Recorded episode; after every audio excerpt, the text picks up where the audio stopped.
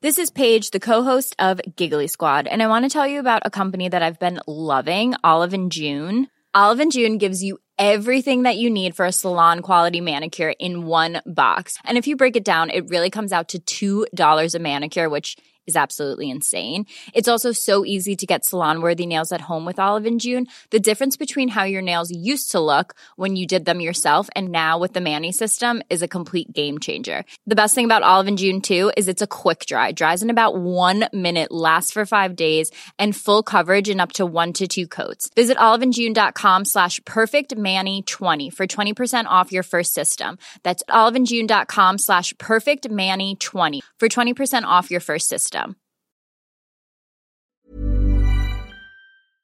Oh, hi. Uh, my name is Hola, Leonard Susskind. soy Leonard Susskind And I send my y best mando un regards to the saludo cordial a los friends. amigos de Coffee Break.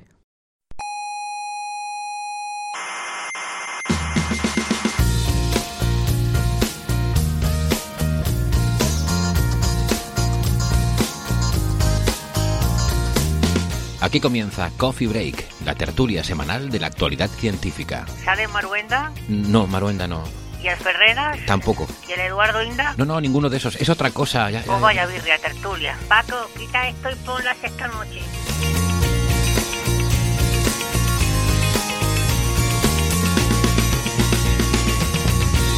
Saludos criaturas cientófilas de la galaxia. Les saluda Héctor Socas dándoles la bienvenida a Coffee Break, Señal y Ruido. Aquí donde yo vivo estamos en ese periodo que se llama intersortitio, que es el periodo de tiempo que transcurre entre la lotería de Navidad y la del niño. Eh, esto es totalmente cierto, no me lo he inventado para nada, búsquenlo en Google.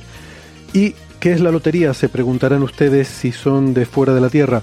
Pues es eh, básicamente un juego de probabilidades. Se meten unas bolas en un bombo eh, y se les da muchas vueltas, muchas, muchas vueltas, hasta que se quedan en un estado de superposición. Y entonces va un niño, saca una bola y hace una medida. Y entonces colapsa la función de bola a un número y en ese momento, instantáneamente, alguien se hace millonario. En algún sitio, que puede estar muy lejos. Bueno, esa es una interpretación de lo que pasa, pero hay que decir que también hay otras. También puede ser que no colapse nada y salgan todas las bolas y todo el mundo se haga millonario. Pero eso no ha pasado nunca aquí. Eh, es algo que al parecer pasa en otras realidades. O no, eh, yo creo que al final no es nada de eso. que las bolas ya estaban marcadas desde el principio, que cada bola tiene un número que está oculto y solo se revela cuando el niño la saca. Pero que el número ha estado ahí todo el tiempo. La bola ya tenía un número definido desde el principio. Bueno, a todas estas no he dicho de qué vamos a hablar hoy. Pues hoy el programa va sobre interpretaciones de la mecánica cuántica. Y ya les advierto que va a ser muy filosófico, con mucha tertulia y mucho debate. Si quieren una perspectiva más física, les recomiendo el de la semana pasada, donde explicamos la teoría de la mecánica cuántica propiamente dicha desde un punto de vista más estrictamente físico. Pero antes de todo esto, les quiero recordar que además de la radio estamos en muchas plataformas de internet. Estamos en Evox, en Spotify, en Google Podcast, en Apple Podcast, en Amazon Music, TuneIn, Lecton, Squid y en amautas.com. Siempre les recomendamos que se suscriban, que no les cuesta nada y así no se pierden ningún episodio. En su reproductor verán que hay seguramente un botoncito de me gusta y a nosotros nos gusta si ustedes le dan al botoncito de me gusta. Eh, si les gusta el programa, si no, pues no pasa nada. Lo que a lo mejor les gusta es saber que tenemos una página web que es señalirruido.com, señal y ruido todo junto.com y ahí están todos los episodios, todos los audios y todas las referencias que tratamos en cada episodio. Y estamos en redes sociales, eh, estamos en Facebook, en Twitter y en Instagram. No dejen de eh, buscarnos en redes sociales, que ahí podremos interactuar toda la semana. Estamos muy activos en esas redes, aunque también pueden contactar con nosotros escribiéndonos una, eh, un, mensaje a una dirección de correo que es oyentes.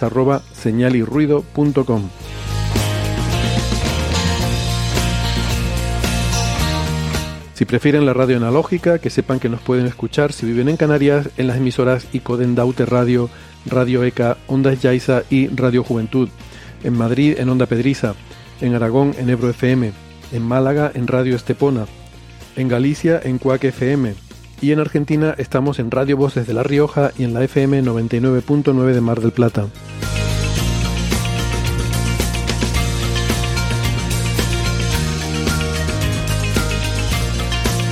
Bueno, eh, quería empezar aclarando un poco lo de la cronología, aunque ya lo hemos explicado antes, pero para los oyentes nuevos que se pueden estar incorporando ahora, eh, este es un episodio, eh, este que van a escuchar, en realidad lo grabamos ya hace algo de tiempo, hace más de dos semanas.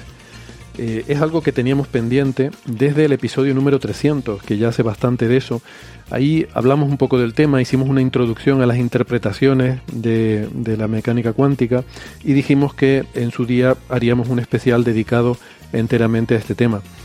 Y bueno, la cosa se nos había quedado ahí un poco pendiente, pero el premio Nobel de Física de este año, que está muy relacionado con toda esta temática, pues nos hizo ya así retomar la idea y eh, concretarla en, este programa que, vamos a, escuchar hoy.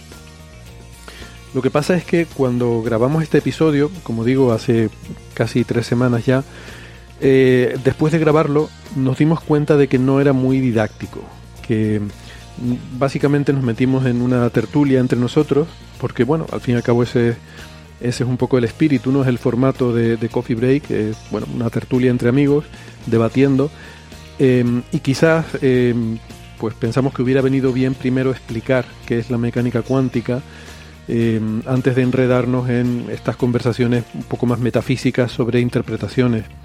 Y entonces es cuando, insisto, después de haber grabado el, episodio que vamos a escuchar hoy, es cuando decidimos que convenía hacer el programa que emitimos la semana pasada. Un programa con una introducción, eh, de hecho cuatro introducciones a la mecánica cuántica.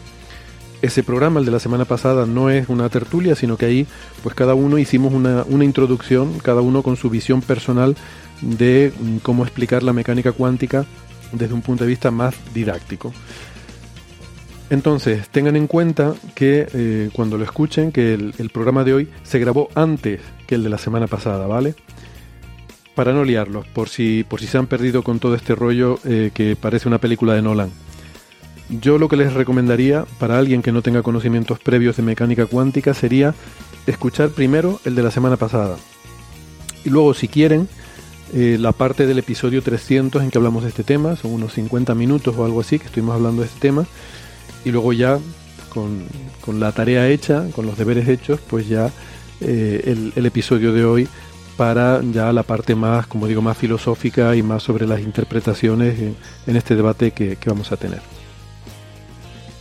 Bueno, y ahora ya sí, vamos ya con esa conversación sobre las interpretaciones de la mecánica cuántica. Y para hablar hoy de este tema tan apasionante, tenemos un comité de expertos de lujo. Tenemos en Málaga a Francis Villatoro, que es físico, informático, doctor en matemáticas, profesor en la Universidad de Málaga. ¿Qué tal, Francis? ¿Cómo estás? Muy bien, aquí estamos en Málaga. Hoy tenemos un día nublado, con un poquito de tiempo así. No, no va a llover, pero ha estado lloviendo los últimos días y esperemos que vuelva a llover. Tarde o temprano volverá a llover. Eh, la cuestión es, cuándo y cómo. Eh, tenemos en Castellón a Alberto Aparici. ¿Qué tal, Alberto? ¿Cómo estás? Hola, hola, muy bien. Aquí desde el ombligo de la humanidad, que es Castellón de la Plana, como todo el mundo sabe. Eh, pues hace, hace un tiempo similar al que Francis describe. De hecho, estaba lloviendo hace un momento y puede que vuelva a llover ahora. Y muy bien, con muchas ganas de hablar de este tema que, bueno, eh, vamos a intentar resumirlo en menos de tres horas, pero siempre no vamos a dejar cosas. Alberto es doctor en ciencias físicas, de hecho es nuestro doctor neutrino, cariñosamente nos referimos así a veces a él y hoy puede ser buen día para recordarlo. Es comunicador científico en el Instituto de Física Corpuscular, el IFIC, y director de las secciones de ciencia Aparicio en órbita y la Brújula de la Ciencia en Onda Cero. Eh, tenemos en Santiago de Compostela a José Edelstein, que es también doctor en ciencias físicas y es profesor en la Universidad de Santiago. ¿Qué tal, José? ¿Cómo estás? Muy bien, Héctor. Aquí tenemos un día invernal, pero soleado. Rara. Uh -huh. Diríamos que es una superposición de esas dos condiciones, ¿no? De, de invierno y sol. Exactamente, sobre eso hablaremos, supongo que en las próximas dos horas. Mm, Podríamos hablar de probabilidades de que llueva incluso y esas cosas a lo mejor hasta, hasta se podría eh, calcular. Pero bueno, no sé si tienes ventana ahí, porque realmente si no puedes comprobar empíricamente si está lloviendo o no, pues no tiene sentido tampoco nada de lo que estamos hablando. Y en un poquito más lejos, en Nueva York, tenemos a Gastón Giribet. ¿Qué tal, Gastón? ¿Cómo estás? Buenos Hola, días para ti. ¿Cómo están todos y todas? Un gusto. Estoy acá, ya que hablan todos del tiempo, daré mi, mi forecast también. Acá está horrible. Hace unos días que llueve. Estoy acá tratando de recoger lo que le queda al otoño antes de que venga el, el invierno. Que está tardando, de- está tardando esta Sí. vez, por suerte. Mm. Mm. Un día deberíamos hacer un, un especial de interpretaciones de la meteorología, que eso yo creo que también tiene su, Claro. tiene su miga también. Y, y- y también creo que cuestiona el realismo a veces. Eh, Gastón Giribet es doctor en ciencias físicas y es profesor en la Universidad de Nueva York, eh, NYU. Y los twitters respectivos que no los he dicho, el de Francis es arroba emulenews, el de Alberto es arroba ciencia el de José es arroba José Edelstein y el sin nada en medio, todo seguido, José Edelstein. Y el de Gastón es también nombre y apellido seguido, arroba Gastón Giribet, Giribet con G, G-I-R-I-B-E-T. Y el mío es arroba H Socas Navarro. Bueno, pues esto, mm, hoy estamos realmente dando, mm, cumpliendo una promesa que hicimos a nuestros oyentes hace ya bastante tiempo. En el episodio número 300 empezamos a hablar de este tema. Hicimos una introducción de, no sé si llegó una hora, 50 minutos o algo así. Y, ahí, bueno, pues eh, introdujimos un poco el tema y nos comprometimos a tratarlo en más profundidad en un especial, porque yo creo que es un tema que merece el, hacerle un especial y, poder hablar más eh, de forma más, extensa y, desarrollar más los conceptos, pero ya saben que les, les recomendamos, si, si tienen interés en que repasen ese episodio número 300 para pues ver un poco los conceptos que introdujimos. La verdad es que hace mucho tiempo, va, a ser ya casi dos años, pero entre unas cosas y otras, al principio porque no cuadrábamos agendas eh, y luego porque yo creo que se nos olvidó un poco o, o no sé qué, no, nos ha ido comiendo la actualidad, pero también luego a raíz de que se concedió el Premio Nobel de Física este año a eh, los experimentos, ¿no? como el de eh, Alain Aspect o los trabajos de Aspect relacionados con eh, temas de entrelazamiento cuántico, pues es muy relevante para toda esta discusión y eh, en aquel momento, cuando repasamos ese, o cuando estuvimos analizando ese premio Nobel y repasando un poco los trabajos de Aspect, pues mm, bueno, se nos ocurrió la idea de, retomar eh, esa, esa propuesta ¿no? de hacer un especial sobre interpretaciones de la mecánica cuántica y aquí estamos. Eh, creo que además en fechas mu- muy apropiadas porque mucha gente nos había pedido este programa y quiero agradecerles a, los cuatro el, haber hecho el esfuerzo porque hoy para podernos reunir de todos, pues bueno, eh, ha habido que, hacer ahí algunos esfuerzos, algunos encajes de bolillo y mm, eh, bueno, pues gracias por, porque si no esto se nos podía alargar hasta el infinito. Entonces, una cosa que quiero eh, dejar clara, como ya dijimos en el episodio 300, vamos a hablar de las interpretaciones, es decir, no tanto de la teoría en sí de la mecánica cuántica, sino de qué nos puede decir la mecánica cuántica sobre la realidad subyacente, que es un tema mucho más difuso, eh, que mm, eh, no es tan o sea, evidentemente sí, es ciencia, pero tiene también mucho de filosofía y de metafísica.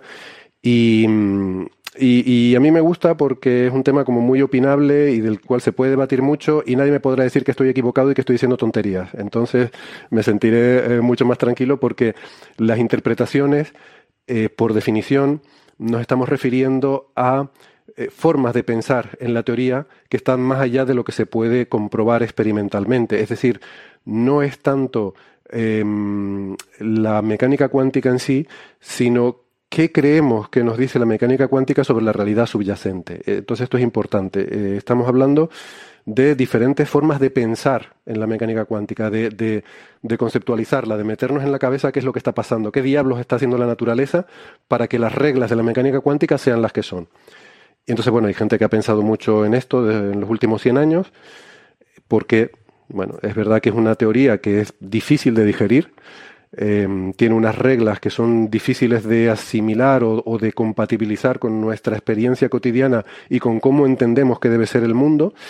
Y mm, sobre todo también yo creo que porque la primera interpretación, la más canónica, eh, de la que hablaremos eh, luego, que es la de Copenhague, eh, pues dejaba conceptos muy, eh, muy antiintuitivos y, y que han dado lugar a, toda una serie de... Hay muchas cosas que se dicen sobre la mecánica cuántica que suenan a místico, eh, sobre que no existe la realidad, que depende del observador, etcétera.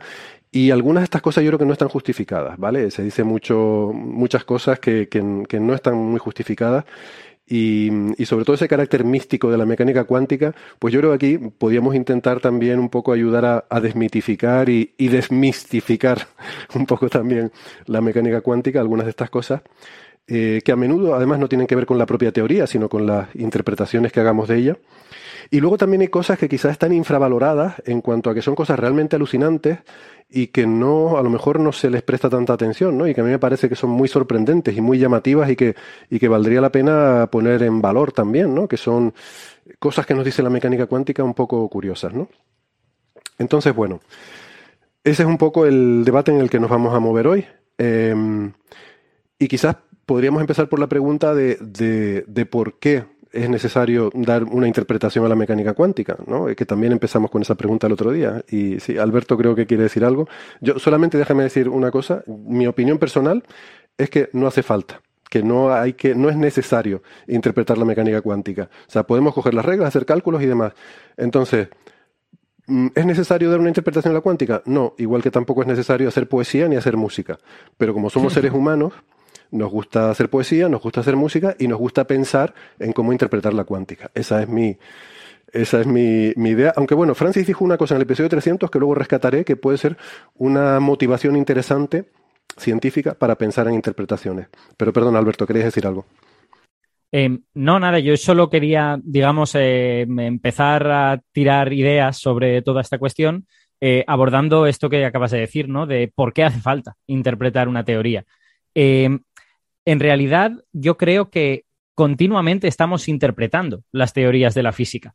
Lo que ocurre con la cuántica, que no pasa con otras teorías, es que esa interpretación choca un poco con la intuición que tenemos del mundo que nos rodea y no parece tan directa.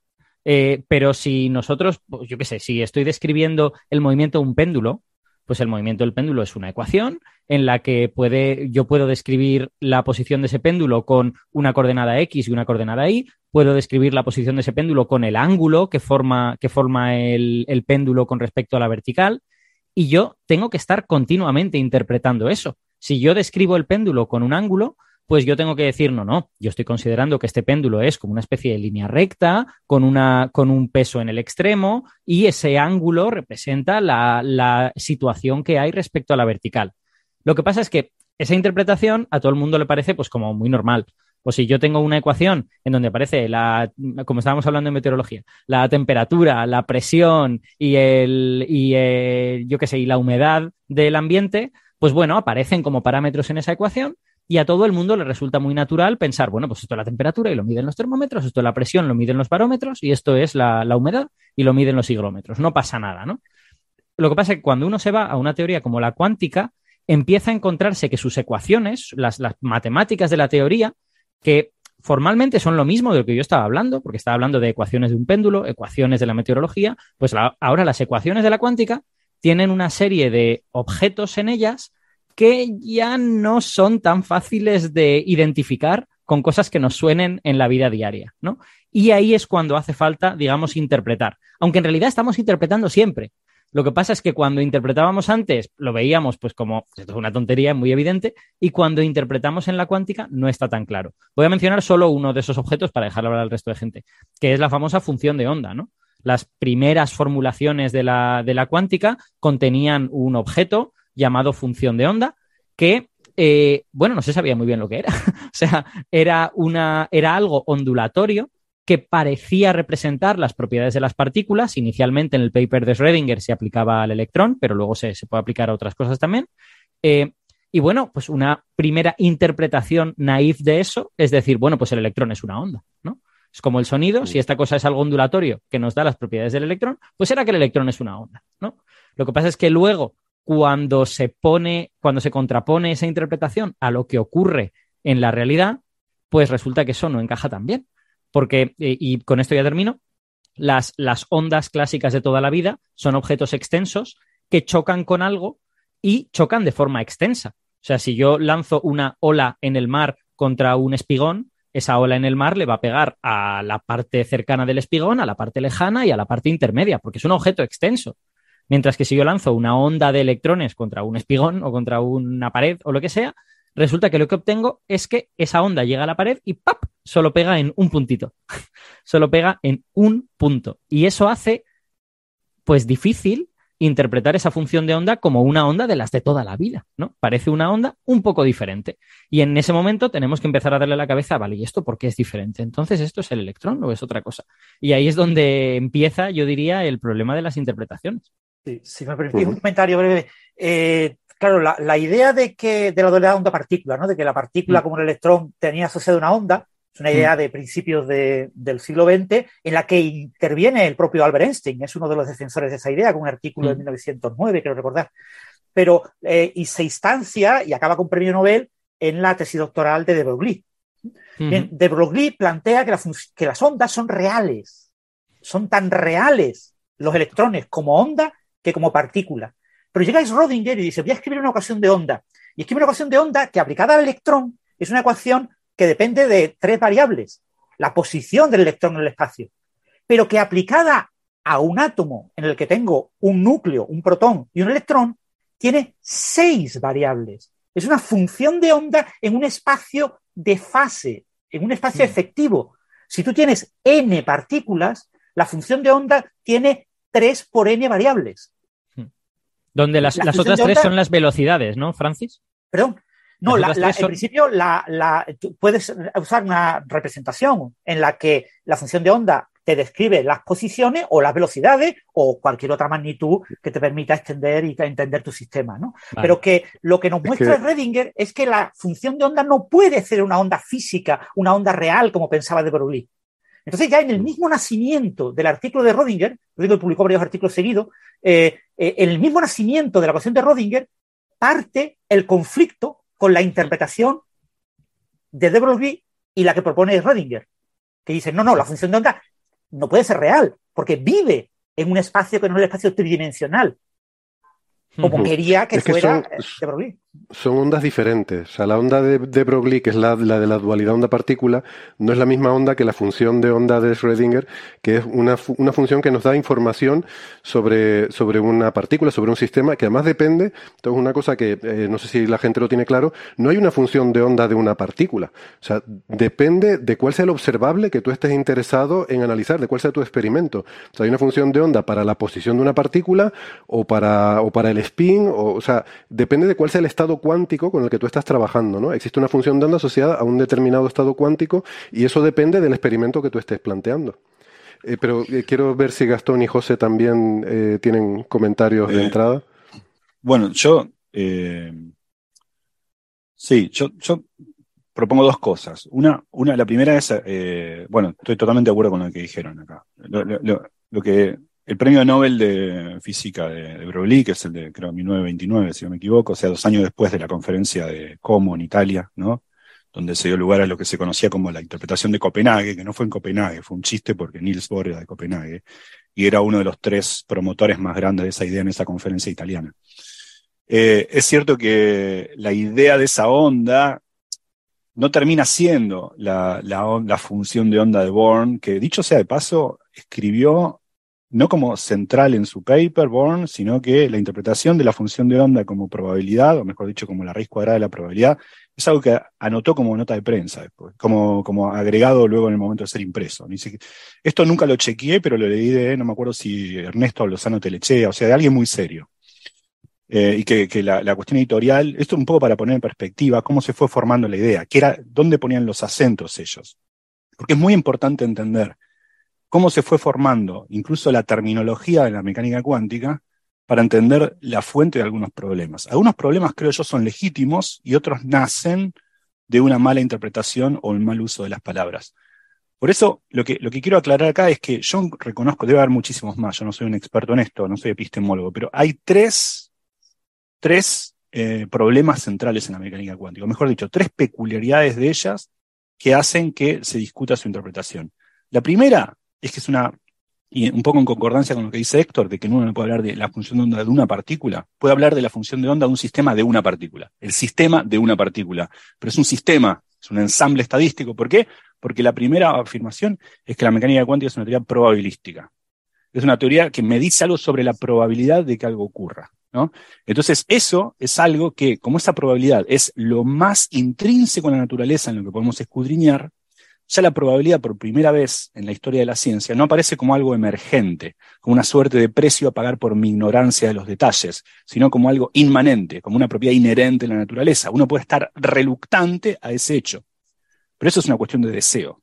Si ese es el hecho, ese es el hecho. Entonces, el primer punto es que la, la mecánica cuántica es una teoría probabilística.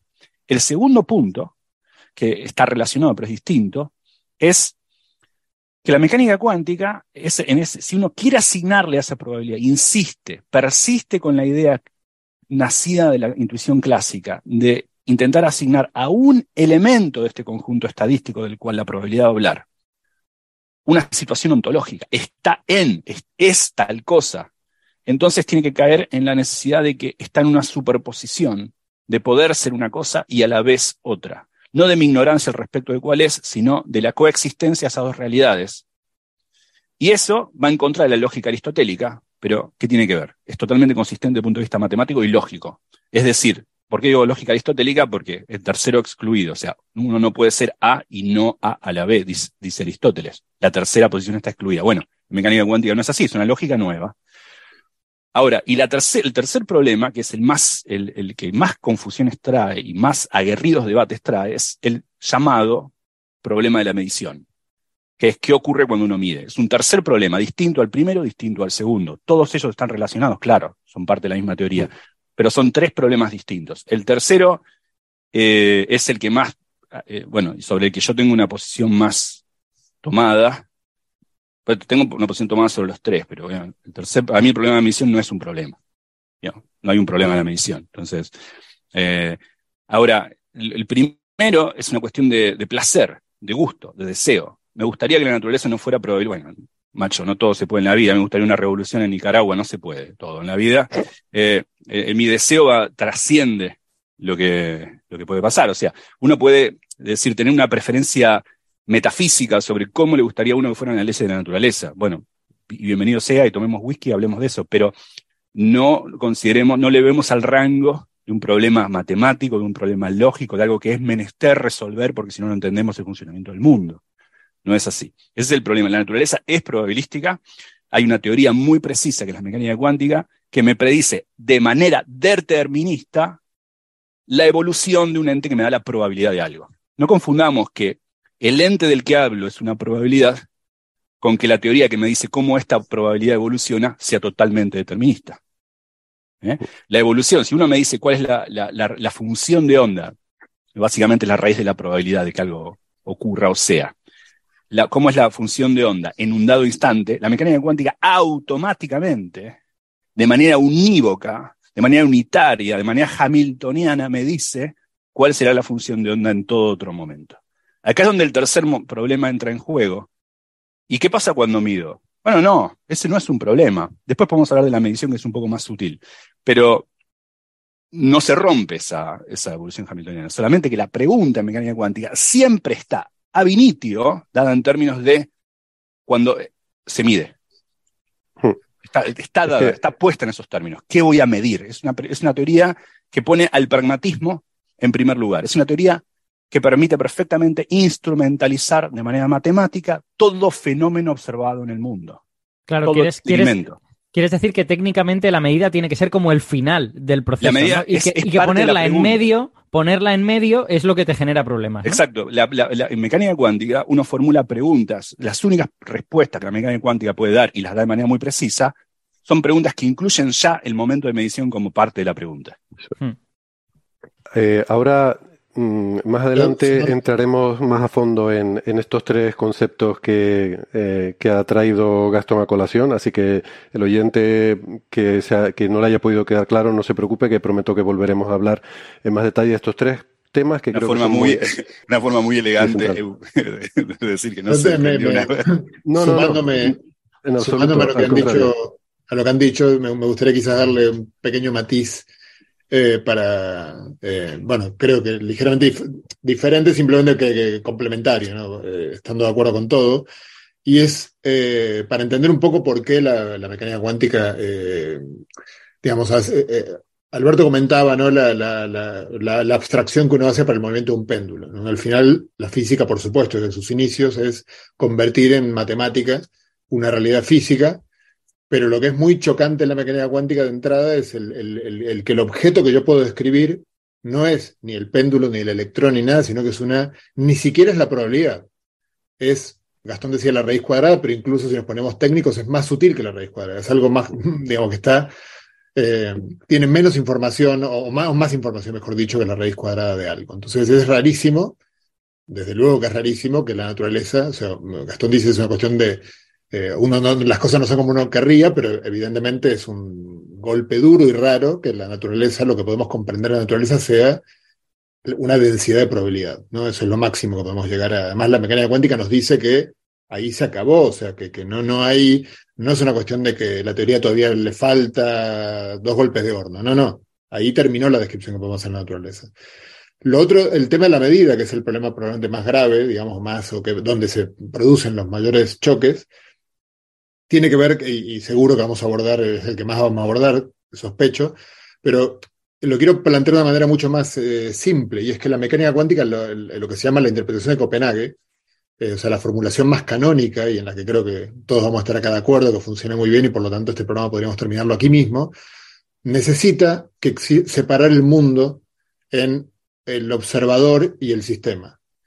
Eh, y eso es algo muy raro, evidentemente, porque, eh, bueno, o sea, para cualquier, a nivel experimental, bueno, pues uno puede eh, tragar fácilmente, uno dice, bueno, está el experimento y está el experimentador, los aparatos que observan, y que al observar además producen, bueno, se produce este fenómeno de la observación, de la medida, que es muy, que hace que el estado del sistema, lo que dice la interpretación de Copenhague, es que al medir, el estado del sistema cambia de manera discreta, o sea, pasa de, una, de algo a una cosa radicalmente distinta en el instante de la Di- medida. dilo, dilo, colapsa. ¿Lo, lo quieres Sí, decir? sí, el, el llamado colapso de la función de onda. Pero básicamente uno tiene un estado de entrada en el, en el aparato que mide, y en el momento de medir, la medición da algo, por ejemplo, en lo que dijo eh, Alberto, cuando da, da la, la onda, esta onda da en una pared, en un espigón cuántico, y solo marca un puntito. Eso quiere decir que la posición del electrón es ese puntito y no los demás, habiendo tenido una probabilidad de ser cualquiera de los otros. Claro, el punto que, el punto que evidentemente ya. eh, eso funciona perfectamente y por ese lado no hay mucho que discutir. El tema, claro, es.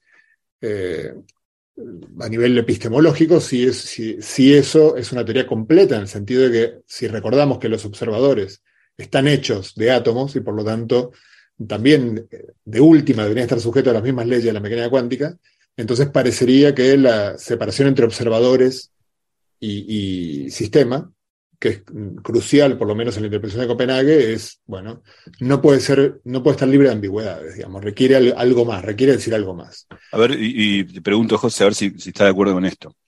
Eh, yo diría, bueno, sí, nosotros somos un conjunto de átomos que también estamos sometidos a las reglas de la mecánica cuántica. Eh, tanto es así que yo como fisicalista extremo diría que, y reduccionista, diría que somos solamente eso, un montón de átomos sujetos a mecánica cuántica, en particular observando a otro átomo o un electrón.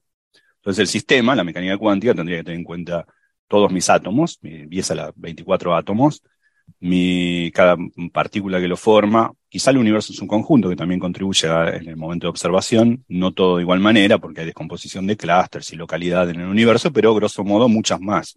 La función de onda del universo, todo, tiene que evolucionar con una regla simple. ¿no? La ecuación de Schrödinger sometida a los constraints, que serán la ecuación de Weir-de-Witt o la que fuere. ¿no? Entonces, es una gran función de onda que evoluciona de manera unitaria, y todo lo que pasa ahí es de manera unitaria. Claro, en el momento en el que uno, por cuestiones prácticas, tiene que hacer una... Déjame, es- espera, porque has introducido el concepto de unitaria y yo creo que ese es un concepto fuerte. Digamos que- unívocamente, una, una- evolución unívocamente que una, de, de manera, de, de manera determinista eh, en, lo que, en lo que mecánica cuántica se parece a determinismo.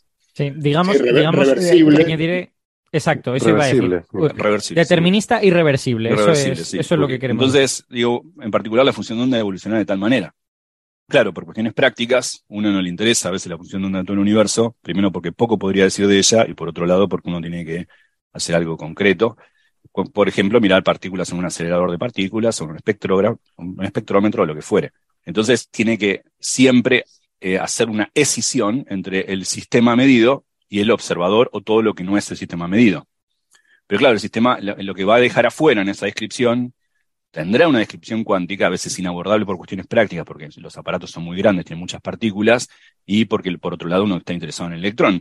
Entonces dice, bueno, voy a hacer esta escisión. Claro, ¿qué ocurre? Como en física, no es la primera vez, que el, artefacto introducido, el vicio introducido al hacer un, cis, un, un, cisma entre lo observado y el observador, entre una parte del sistema y el otro sistema, uno que hace como precio a pagar viola alguna condición de la física, no porque esta ley de la física se viole, sino porque es una suerte de defecto introducido por mi insistencia entre separar un parte del sistema de otro. Un ejemplo muy tonto, no hace falta ir a la mecánica cuántica, ni siquiera hace falta ser físico, es jugar al tenis contra un frontón.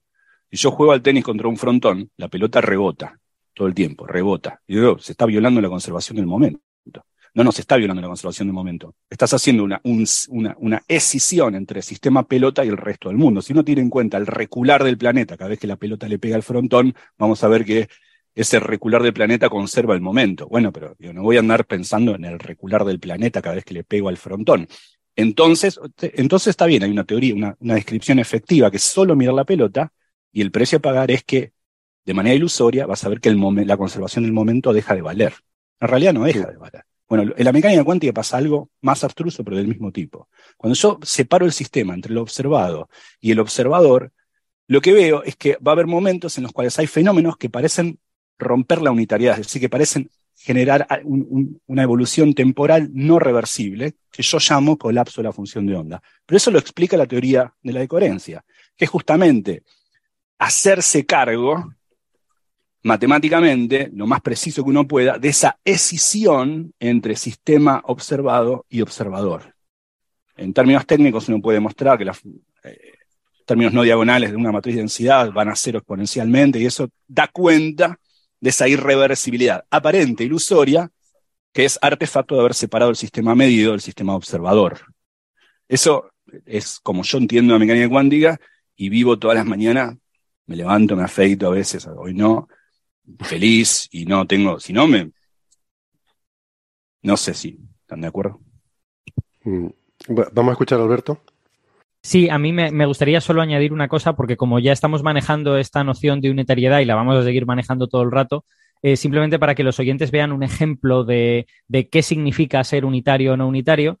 Eh, cuando nosotros tenemos esta función de onda, esta densidad de probabilidad de la que hemos hablado, y hay una ecuación que nos dice cómo evoluciona en el tiempo, que puede ser la ecuación de Schrödinger o que pueden ser las ecuaciones de una teoría cuántica de campos, lo, que queramos, ¿vale? Eh, la evolución unitaria significa que yo tiro para adelante esa densidad de probabilidad en el tiempo, pero podría bien tirarla para atrás y no pasa nada. Toda la información que tengo en la que yo he tirado 5 segundos en el futuro me sirve para llevarla 10 segundos al pasado si, si quiero, no pasa nada. Lo que ocurre es que cuando se produce esto que llamamos la medida y que efectivamente, como dice Gastón, es, una consecuencia de que hayamos un poco partido el universo en, en dos piezas, eh, ocurre esta cosa que yo he dicho, ¿no? De que llega la onda del electrón, golpea un único punto y a partir de que golpea ese único punto, yo ya no puedo reconstruir la onda que había antes. Es decir, yo antes tenía una onda que podía tirar para adelante y para atrás en el tiempo porque contenía un montón de información y de repente esa onda llega a un sitio, todo el, el electrón deposita toda su energía en un punto y a partir de ahí, ¿cuál era la onda, la función de onda antes de eso? Es una pregunta que no puedo responder porque se ha roto esa evolución unitaria, porque ese colapso de la función de onda rompe esa evolución unitaria y te permite, te, impide, digamos, volver atrás en el tiempo. Esa es la gran diferencia. Unitario significa yo tengo toda la información para ir adelante y atrás. No unitario significa no puedo ir más atrás de esta medida, porque esa información ha desaparecido para siempre. Al menos en mi descripción. Sí, lo que plantea Alberto en resumen es, eh, yo tengo una ecuación para un sistema cuántico y cuando yo mido ese sistema cuántico, eh, utilizo un aparato de medida. Pero yo no meto el aparato de medida en la descripción de la ecuación. Yo no incluyo en la ecuación la dinámica de ese aparato de medida. Entonces, claro, la, ecuación me dice cómo evoluciona de manera continua eh, la función de onda mientras no intervenga algo que no está descrito por la ecuación, que cambia radicalmente el estado de, la ecuación y la función. ¿Yo cómo meto algo que no está descrito en la ecuación en mi formalismo matemático? Pues yo digo, bueno, pues eh, cuando yo sepa cuál es el resultado de la interacción de ese objeto externo sobre el sistema cuántico, yo reinicializo, cambio, repreparo, cambio la condición inicial de la función de onda adaptada a lo que me dice ese sistema de medida que no he incluido en la ecuación. Y una vez que he hecho eso, vuelvo a poner en marcha la ecuación. Claro, si yo repito la medida muy rápido, si yo hago una, medida y la vuelvo a repetir, y la vuelvo a repetir, y la vuelvo a repetir, las siguientes veces, eh, la evolución debido a la ecuación, una vez que yo la he reiniciado, la evolución es tan corta que prácticamente no cambia, pues prácticamente yo vuelvo a tener siempre el mismo resultado. La vas si reseteando espero- continuamente, claro. Claro, eh, eh, la vas manteniendo en ese estado. Pero eh, la, la evolución, una vez que yo coloco ese estado, eh, oficialmente la, la- la ecuación de orden nos dice que sigue evolucionando. Dicho, sea, dicho sea de paso, eso que contó Francis es, muy, es una de las cosas más lindas de la mecánica cuántica. A veces se lo suele llamar como la paradoja de Zenón de la mecánica cuántica, ¿no? Por la referencia a las paradojas de, de la flecha y Aquiles y todo. La, la idea es que cuando uno observa un, un problema- una mecánica cuántica, si uno observa el sistema, el sistema no evoluciona. ¿no? Si lo observa de manera continua. ¿no? Uno puede mostrar eso, hay un teorema que lo muestra que si uno hace un lapso, ¿no? Va mirando el sistema con un lapso de tiempo tau, digamos, deja un tiempo tau segundos, tau segundos, y luego toma tau a cero, uno ve que la evolución de la, mecánica- de la función de onda no evoluciona. Como si uno observa todo el tiempo la función de onda, no hay evolución temporal. Creo no sé, que, siempre me gustó eh, mucho. Creo que en un episodio incluso hablamos de alguna, alguna prueba experimental de este de esta idea, ¿no? Me suena, me suena haberlo, haberlo discutido. Eh, bueno, hay, algunos conceptos ya, ya aparecidos de la unitariedad, eh, hay un par de conceptos más que me gustaría introducir, pero de todas formas, antes de eso, como comentario general también esto de las interpretaciones, y por el hecho de que veo que estamos como muy de acuerdo y, por agitar un poco el, el árbol, eh, yo diría que nos vemos con estos problemas para interpretar la mecánica cuántica, sobre todo y fundamentalmente porque no la aprendimos de pequeños. La aprendemos de mayores cuando ya tenemos unas intuiciones desarrolladas. ¿Y por qué digo esto? Porque decimos, no, es que no se entiende, no se puede entender. Y, y tú, te, tú te, te preguntas, ¿qué significa entender? Al final, o sea, es muy difícil explicar a alguien qué significa entender algo. Y yo creo que al final, entender significa descomponer mm, lo que estás estudiando en conceptos tan simples que te sean intuitivos. Y lo intuitivo es lo que te es familiar desde pequeño. Eso que te es familiar desde pequeño lo tienes interiorizado y lo tienes asumido, ¿vale? Y entonces descomponer las cosas en esos conceptos que ya tienes asumido, dices, ah, lo entiendo. Pero pensemos lo siguiente, por ejemplo, hablamos de la dualidad onda-partícula. Esto se menciona a veces como una de las cosas que no se pueden entender de la mecánica cuántica. ¿Pero es una onda o es una partícula? Yo, si me dices que es una bolita, yo lo entiendo. ¿Por qué? Porque desde pequeño he visto bolitas. Sé lo que son las bolitas. Pero si uno lo piensa, ¿qué sentido tiene decir que un electrón es una bolita de qué? ¿De carga? ¿Una, una, bola? ¿Una superficie dura? O sea, no, no, no tendría mucho sentido, ¿no? Y a la inversa, ¿por qué no un ente onda-partícula, una especie de ondícula? El, el, nombre no es adecuado porque es la traducción de wavelet, pero por decir algo así, ¿no? Una especie de ondícula, si estuviéramos acostumbrados a trabajar con esos de pequeños, si las viéramos en la vida cotidiana, ¿no sería algo intuitivo y no nos sorprendería lo más mínimo? O sea, siempre que tú tengas reglas para saber eh, cuándo esa ondícula se comporta de una forma y cuándo de otra, pues ya está, no habría problema. Yo estoy convencido, porque mira al revés. La, la, sí, intuición, la, intuición, no nace solamente de la, de, la, de la, educación formal o lo que fuimos expuestos. La intuición también nace de, uno se da un mundo también, ¿no? Uno ve las cosas, uno ve que las claro. naranjas se caen de la mesa, pero nunca la vieron una superposición de, eso, de, de, ocurrir y no ocurrir. Entonces digo, la intuición nace no solamente como nos es, no, no sé si no podemos controlar eso, porque no nace solamente de lo que nos ha sido enseñado o de la forma, que ciertamente eso contribuye un poco. Pero yo creo que lo más fuerte es que nosotros vivimos en un mundo macroscópico en los cuales todas esas leyes de la mecánica cuántica no se expresan de manera muy fuerte. Entonces, pero déjame, la intuición nace de ahí. Claro, pero déjame terminar el argumento. O sea, estoy de acuerdo, no, no es solo la educación formal, es nuestra experiencia cotidiana. Pero si tú lo piensas, y tú piensas en una teoría como la newtoniana, que es algo que tenemos totalmente asumido, a veces si te pones a pensarlo, dices, es que esto habría que interpretarlo también, esto es muy raro. O sea, ¿cómo es esto? ¿Qué, qué son las fuerzas? ¿Qué, qué, ¿Qué es que yo tenga aquí una manzana y de repente empiece a moverse sola No, y, a, no, y no, acelerar? Lo que, decís, lo que decís es correcto. O sea, el debate. Pero es que tú fíjate, si, es si que los yo- cuerpos a mí- actúan a distancia. A distancia. Mucho, mucho más largo que el debate sobre la mecánica cuántica. Y le sacó la cabeza a la gente desde la década del 80 del siglo XVII hasta el siglo XIX. O sea, Es más, a Newton se le criticó la noción de fuerza, ¿eh? A Newton en algunos Claro. momentos se le ha dicho eso es una noción esotérica, esto es una cosa que nadie sabe muy bien lo que es y que Newton se ha inventado que es útil, pero que bueno, que eso pues eso No, es incluso hay, hay quien argumentó que el título del libro de Newton, Principia Matemática, el hecho de que es principios matemáticos, tiene que ver con eso, con una suerte de agnosticismo a la hora de, mira, yo te digo cómo funcionan las cosas, no me voy, no me voy a expedir sobre la naturaleza ontológica de la acción a distancia o qué pasa en el medio, porque ya había teoría del siglo XVII, como de Descartes o, o mismo Leibniz, sobre que la gravedad actuaba como unos pequeños vórtices, una suerte de, hiper, de fluido que había por ahí. En efecto, esta, este debate totalmente cierto. La acción a distancia eh, era ridiculizada a nivel de que había un lema en la época, en el siglo XVIII, que era los cuerpos no tienen ventanas, como diciendo que es esa pavada de que Bueno, pero uno ve manzanas cayendo, uno ve los griegos frotaron var- varillas de, de- de ámbar y veían que se repelían, o sea, eh, o un imán, o sea, digo, uno luego puede costarle abstraerse e imaginar el concepto de fuerza, pero en la práctica lo, lo, ve- lo podemos ver. Yo, yo agregaría lo que dijo Héctor de nuestra experiencia cotidiana, no nos olvidemos de que somos individuos de una especie. Entonces no solo está nuestra experiencia cotidiana, sino que está la historia de nuestra especie. ¿no? O sea, no- nosotros tenemos un cerebro que está mucho más preparado para ver cosas, aunque no, aunque luego tú agarres un niño y experimentalmente le enseñas otras cosas. Hay algunas que vienen de, en el hardware.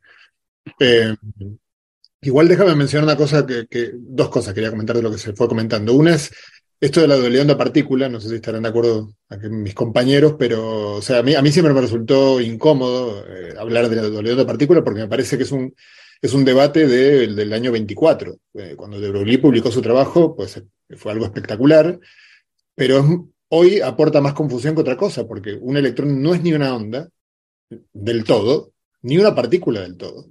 De hecho, eh, yo acá estoy, soy totalmente de- de- de la- del ejército de Dirac. O sea, un electrón es un ket en un espacio de Hilbert. Es, es algo mucho más abstracto. Sí. Y yo entiendo que es algo muy, eh, digamos, no, no- no es muy popular decir algo así porque obviamente es muy difícil de, de entender y requiere una matemática detrás.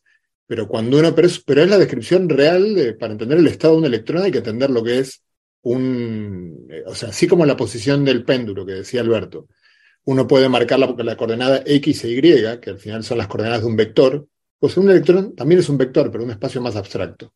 Y luego se manifie- tiene propiedades de onda sí, si uno se las mira. Tiene propiedades de partículas sí, si uno se las mira. Y tiene propiedades de otras cosas también si uno se las mira.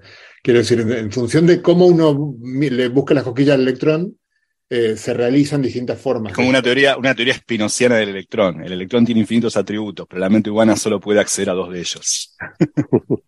Sí, pero es a lo que voy, que como no- nosotros intentamos proyectar esa, eh, ese electrón en los conceptos que nos son conocidos de forma cotidiana, como el de onda o el de partícula, pero es algo mucho más general que eso. Es más, yo iría más allá de lo que tú dices, de que es un ket en un espacio de Hilbert, porque es más que eso. Eso es un electrón aislado, o sea, el estado cuántico que tú defines en un ket depende de- de- del experimento que tú vas a hacer, de la medida que vas a hacer, del análisis que vas a hacer. Ese electrón, eh, ese mismo, entre comillas, ese mismo electrón en un átomo, estaría descrito por un estado cuántico diferente. Y el estado cuántico siempre es algo que depende, como la mecánica cuántica es una teoría que depende mucho de cuál es la medida que tú vas a hacer sobre ese sistema, ¿no? Entonces, creo que el es incluso... Puede ser otro. Puede ser otro. Creo que es incluso más complejo que eso. espacio. A, a diferencia Alberto, del péndulo, el péndulo puede estar en un sitio o en otro, es el mismo espacio físico al cual se desenvuelve el péndulo. En cambio, en cada problema de mecánica cuántica, el espacio de Hilbert es uno distinto. Exacto. Sí, Alberto. yo quería, yo quería comentar al hilo de esto de la dualidad onda-partícula y para que el público vea también eh, cómo, digamos, se pueden utilizar diversas imágenes para tratar de entender esto. A mí hay una imagen mental que me gusta usar para describir este, este problema que estoy súper de acuerdo con, con José, que es un problema antiguo de hace 100 años y que deberíamos superar porque, porque la dualidad onda-partícula ya no es un problema en física. Eh, Eh, yo utilizo a veces una... Perdona, lo, lo es, de- depende de quién te lo explique. Y luego te contaré alguna anécdota de estas de batallitas personales. Pero bueno. Sí, sí, seguro. Vamos, quiero decir, si a mí me lo explicaron como, como que era, a mí me lo explicaron de forma súper esotérica en la secundaria. En plan de, no, es que a veces son onda y a veces son partícula. Y yo, perdón, eh, la física trabaja con a veces. ¿Qué, qué- qué Con a veces. decir esto, no? Eh, entonces, bueno, yo, yo utilizo a veces una imagen inspirada un poco por A la veces. teoría cuántica, es- exacto, inspirada un poco por la teoría cuántica de campos, que es una imagen que no resuelve estos problemas que estamos diciendo, pero que eh, es menos contradictoria que la dualidad onda-partícula de toda la vida. Que es que yo a veces eh, elijo hablar de que esto que llamamos partículas en realidad son ondas cuánticas. Y estas ondas cuánticas, ¿qué son? Pues son una cosa extensa, como las ondas, pero que tienen ciertas propiedades que recuerdan a las partículas. Y dos de ellas son muy importantes. La primera es que tú en teoría cuántica de campos creas un número entero de esas ondas cuánticas. Tú puedes crear una onda en el campo del electrón, o dos, o tres, pero no 3,87 ondas. Y eso te devuelve cierta noción de partícula, porque efectivamente tenemos la idea de que las partículas las podemos contar con los dedos, ¿no? Hay una, dos, tres, cuatro. Pues estas ondas cuánticas, hay efectivamente una, dos, tres, cuatro, pero son ondas, no son, no son puntitos ni nada por el estilo. Y una segunda propiedad que tienen es que las interacciones son locales. Las interacciones en teoría cuántica de campos son locales. Eso quiere decir que esas ondas in- em, ceden su energía o ganan energía a través de un punto, solo a través de un punto, a pesar de que son un objeto muy extenso.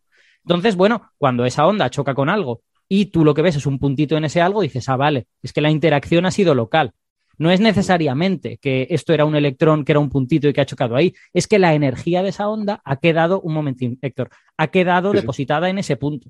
¿Dónde entra la probabilidad? Porque ya os digo que esta imagen no resuelve los problemas que estamos diciendo, solo ayuda un poco a que sea menos contradictorio. Pues la probabilidad entra en que tú no sabes cuál es el punto en que eso va a ocurrir.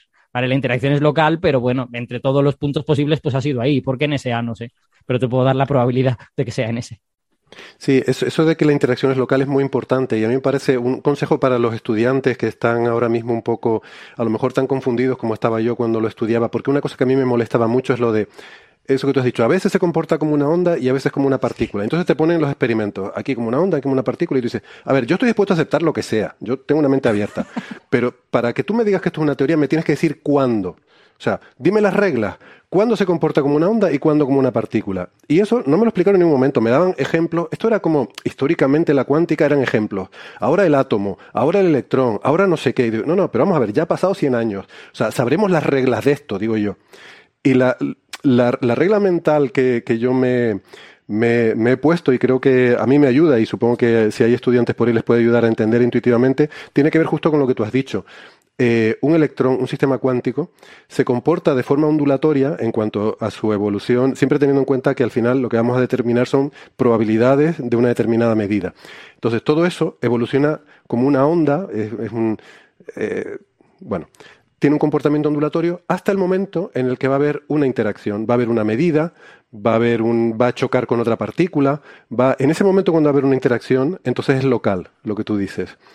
Em, el, bueno, luego lo comentaremos, el experimento de la doble rendija, luego, luego hablamos de eso, pero ah, eso, ese- eso, eso, eso iba a agregar justamente, porque para mí fue, eh, cuando yo empecé la, la universidad, había escuchado la mecánica cuántica, así como divulgación en el colegio, pero para mí ese fue entender el experimento de la doble rendija, para mí es esclarecedor en general, después lo podemos contar porque creo que nos ayuda a todos a entender eso. Vale, sí, luego lo contamos para explicar algunos detalles sobre eso, lo deferimos un poco, pero bueno, entonces, Otro, otro- una- un, comentario más solamente para que este progra- programa no, no insatisfaga, a- no deje de satisfacer a, a mucha gente. No es que nosotros no estemos al tanto de la teoría de la onda piloto de Bohm o de, de las propuestas del superdeterminismo como salida a las desigualdades de Bell y eso. Es solamente que, al menos a mí no me interesan esas teorías, me parecen una paparruchada. Ojo que Toftes, bueno, por lo menos mejor Héctor, eh, eh, escucha este programa. ¿eh? Bueno, no, ojo, ojo, que este es un programa sobre interpretaciones y entonces nada son paparruchadas. Yo lo mismo en la segunda parte del programa voy a defender la onda piloto o voy a defender el superdeterminismo, no sabes. Es más, Así es más, que- podemos abrir la puerta de que sepa, señora oyente, señor oyente, que la opinión vertida por alguno de los participantes de este programa no representa lo que piensa. La línea editorial. podemos tomar como, podemos tomar, cada uno puede decir algo aunque no esté convencido de eso. No, aquí hay una, hay Yo- una función de onda de la tertulia pero no- y entonces atribuir a tertulianos individuales opiniones es un error. No, esto no va, Exacto, la teoría no funciona así. Y hay mucha interferencia también en el tertuliano. Hay una frase estándar que pongo siempre en la descripción de los episodios, Gastón, no sé si la has visto, que em, dice que la- los comentarios vertidos durante la tertulia representan únicamente la opinión de quien los hace y a veces ni eso. O sea que eso, eso hay que dejarlo Exacto. claro ya desde el principio. Ah, ok, ok. Ya me habían ganado en mano. Sí, en relación a la localidad que acabáis de mencionar, hay un elemento que yo quiero destacar. Eh, claro, la, la ecuación de Rödinger es no relativista. Es decir, la función de onda eh, introducida por el Rödinger se puede mover a velocidades mayores que la velocidad de la luz en el vacío. Puede, puede haber procesos instantáneos compatibles con esa ecuación. Hmm. ¿Qué, qué es lo que vuelve local? ¿Qué es lo que vuelve relativista? ¿Qué es lo que vuelve eh, la mecánica cuántica compatible con la relatividad, que básicamente es una teoría clásica? La medida.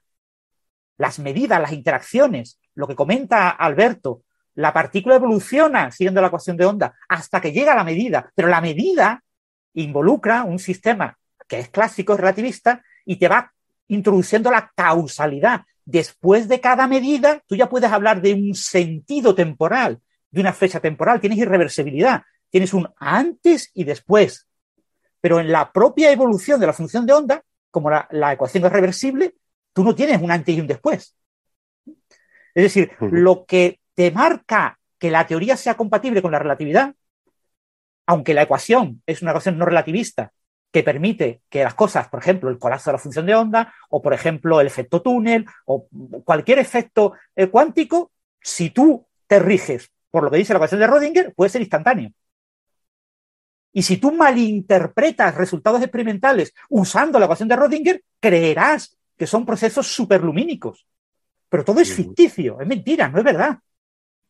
No es verdad. Porque- pero ¿qué, qué es lo que te resitúa una ecuación no relativista en un contexto relativista? Pues básicamente que la medida tiene que ser realizada por objetos que cumplen con la relatividad, que son los sistemas de medida que lo cumplen porque son básicamente clásicos. Exacto. Y es precisamente el hecho de que las interacciones son locales lo que te permite garantizar que la teoría cuántica de campos verifica la relatividad. Es que una cosa y otra están íntimamente ligadas.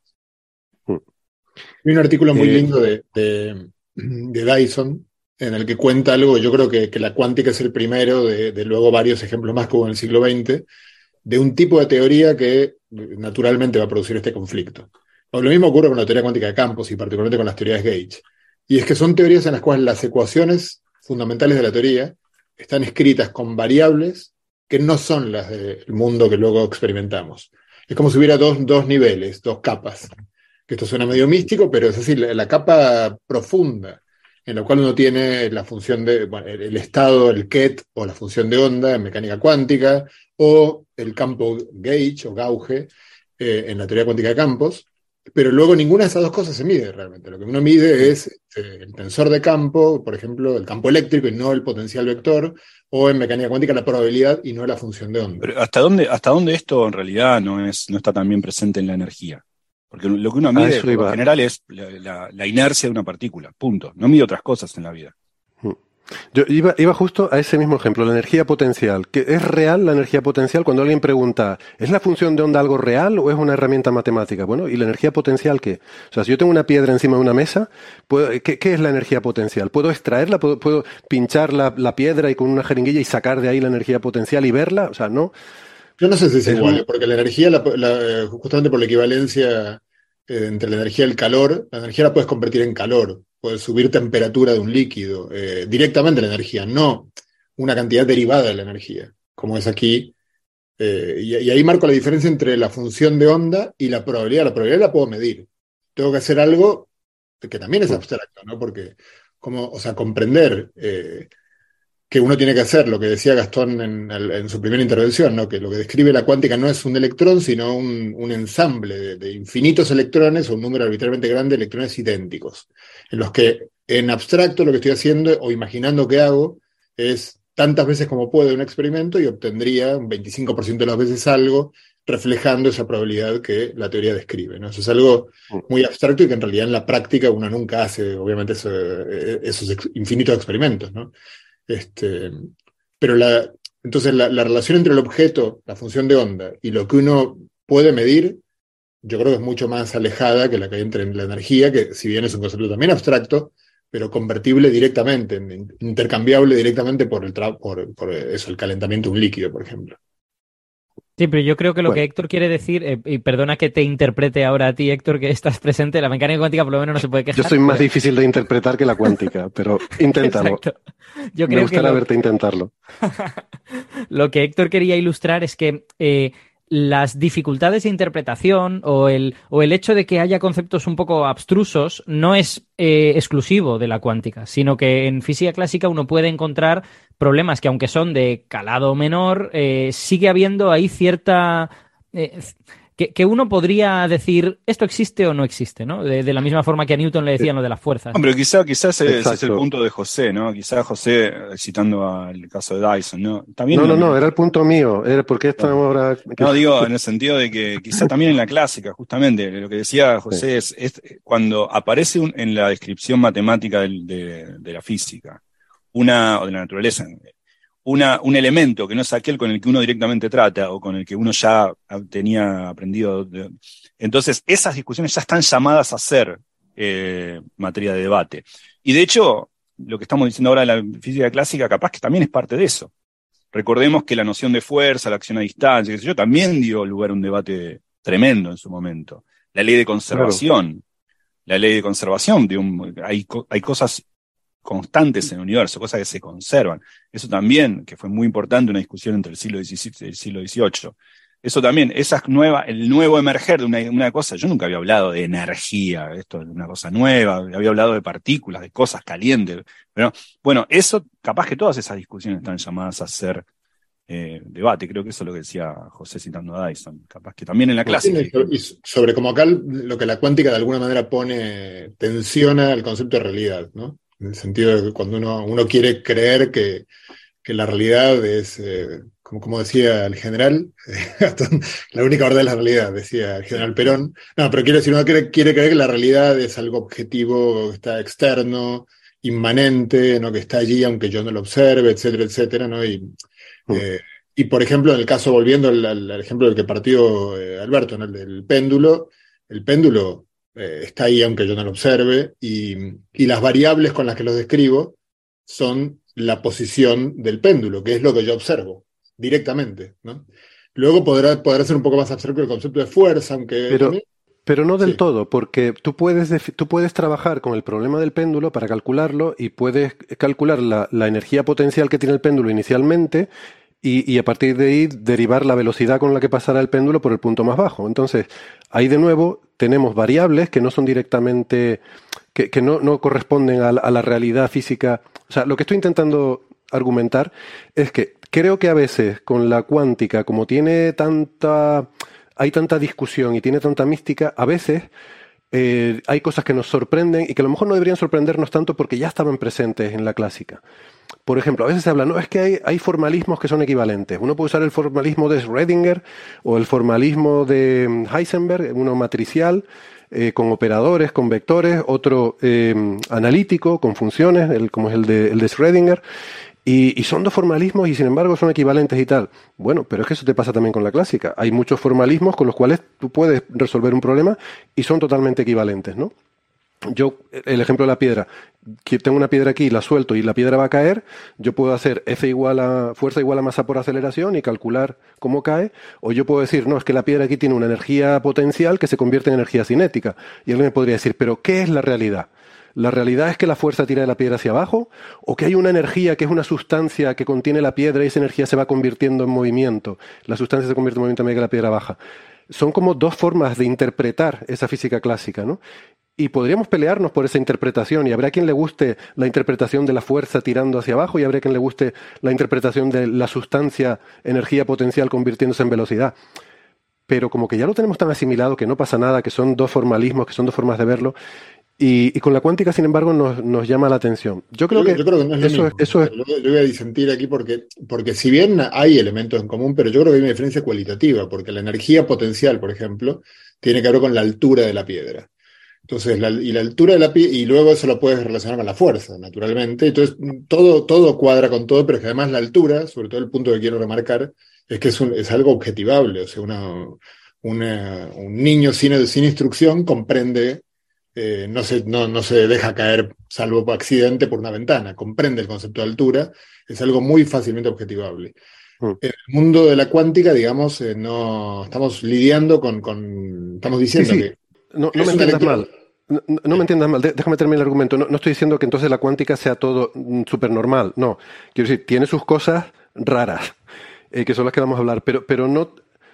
O sea, tiene, cosas que son muy raras y difíciles de entender y, y que vale la pena debatir mucho, pero otras que a lo mejor no tanto. Y, y a mí el hecho de que haya diferentes formalismos o que haya cantidades que no sean, que no estén relacionadas directamente, o sea, que haya capas de cantidades más abstractas, eso de por sí no me parece tan, tan extraño.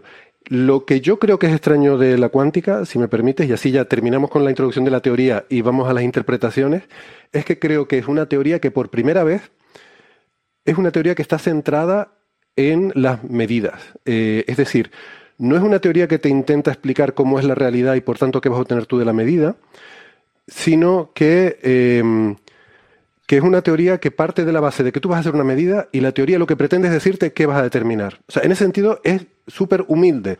Dice, yo, yo no te voy a decir qué es lo que hay ahí detrás porque no tengo ni idea. Lo que, te, lo que voy a aspirar es a decirte qué es lo que vas a obtener cuando midas. Es más, no te voy a decir lo que vas a obtener cuando midas. Te voy a decir que puedes obtener una cosa o que puedes obtener otra. ¿Vale? Si tienes suerte Bueno, te daré unas probabilidades. O sea, lo es- más es raro es que la, me- la esto, mecánica esto lo cuántica. inventó, esta teoría la inventó un gallego, José.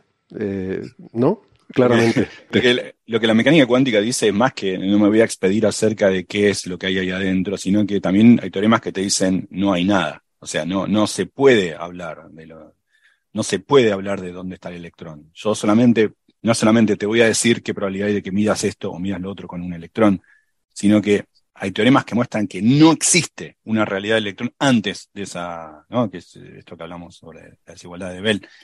Eh, yo creo que el gran problema de lo que pasa acá es, hay dos fuentes de problemas.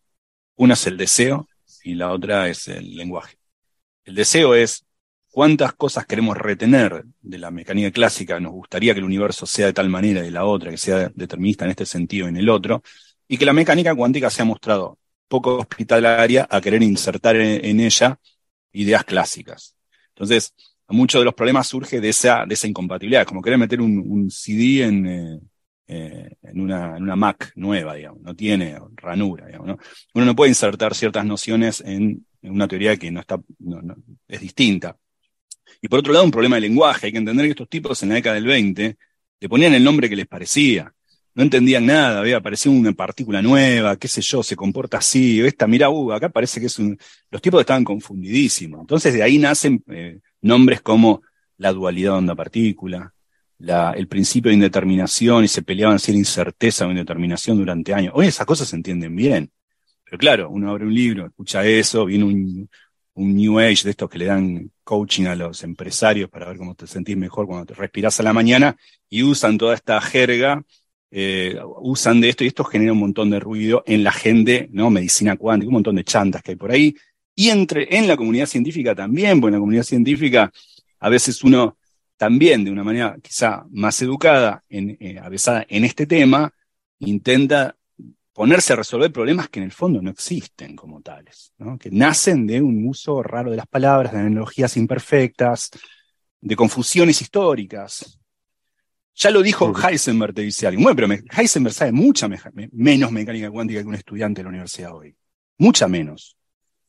Heisenberg era un genio porque la hizo, no porque la sabía bien. Obviamente Heisenberg no entendía mucho de mecánica cuántica. O sea, Mm. hoy agarra a un estudiante de mecánica cuántica segundo año, aprueba el parcial. Heisenberg no. Bien. Bueno, pues eh, si les parece, vamos a hacer una pausita. Creo que con esto ha quedado bien sentadas las bases del problema y ahora en la segunda parte del programa vamos a entrar ya a debatir sí, más la parte filosófica sobre las interpretaciones eh, de, de esta teoría de la mecánica cuántica.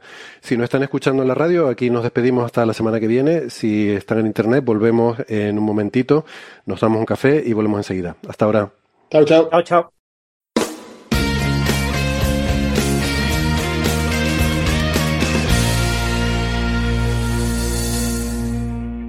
Bien, pues gracias por seguirnos acompañando y vamos a entrar ahora ya entonces, si les parece, ya que hemos hablado bastante de, lo que es la mecánica cuántica como teoría, eh, de qué nos puede estar diciendo esto sobre, sobre la realidad subyacente y la razón por la que es particularmente perturbadora la mecánica cuántica es porque en general, por mucho que uno se esfuerce en compatibilizarla con el sentido común, eh, de una forma o de otra se pega, sobre todo hay tres conceptos que a mí mm, me gustaría que fueran el eje o, los tres ejes en los que situamos, ¿no? el sistema de referencia en el que situamos cada una de estas interpretaciones, que más o menos ya han salido en la conversación, que son por una parte, el realismo.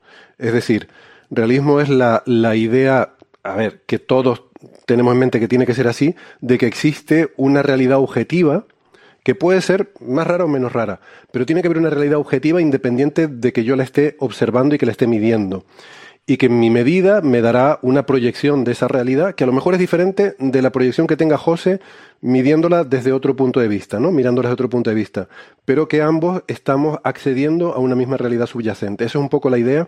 Hay muchas formas de, de expresar esta, esta idea, pero este es un poco el concepto intuitivo.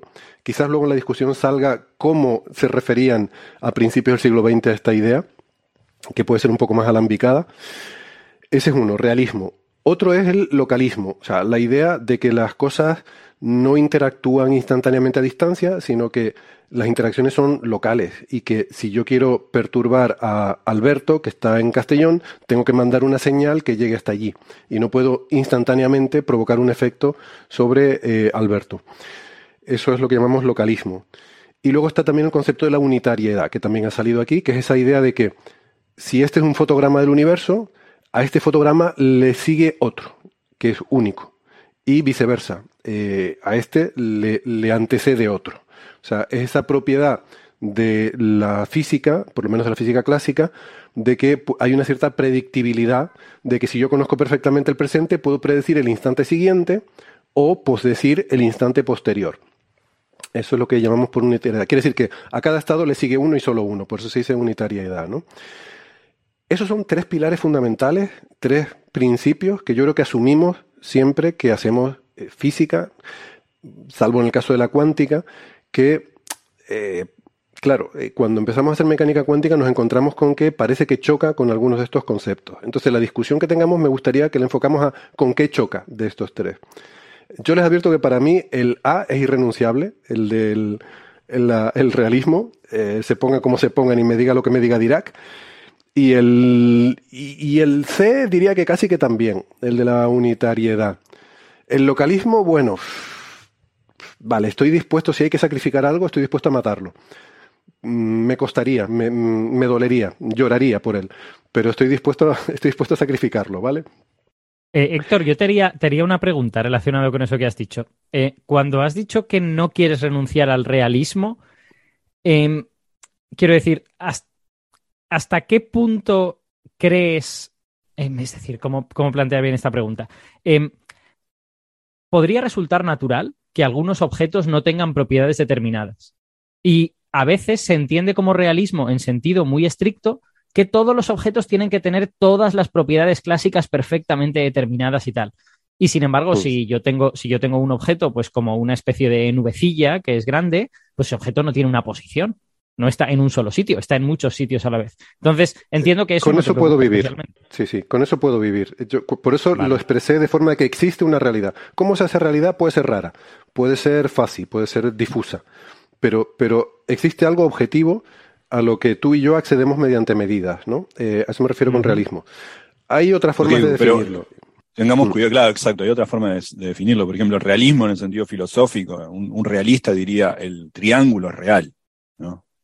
Eh, entonces, guarda con la palabra realismo porque eh, preasume una, presupone una, una, definición de lo que es real, ¿no? Exacto.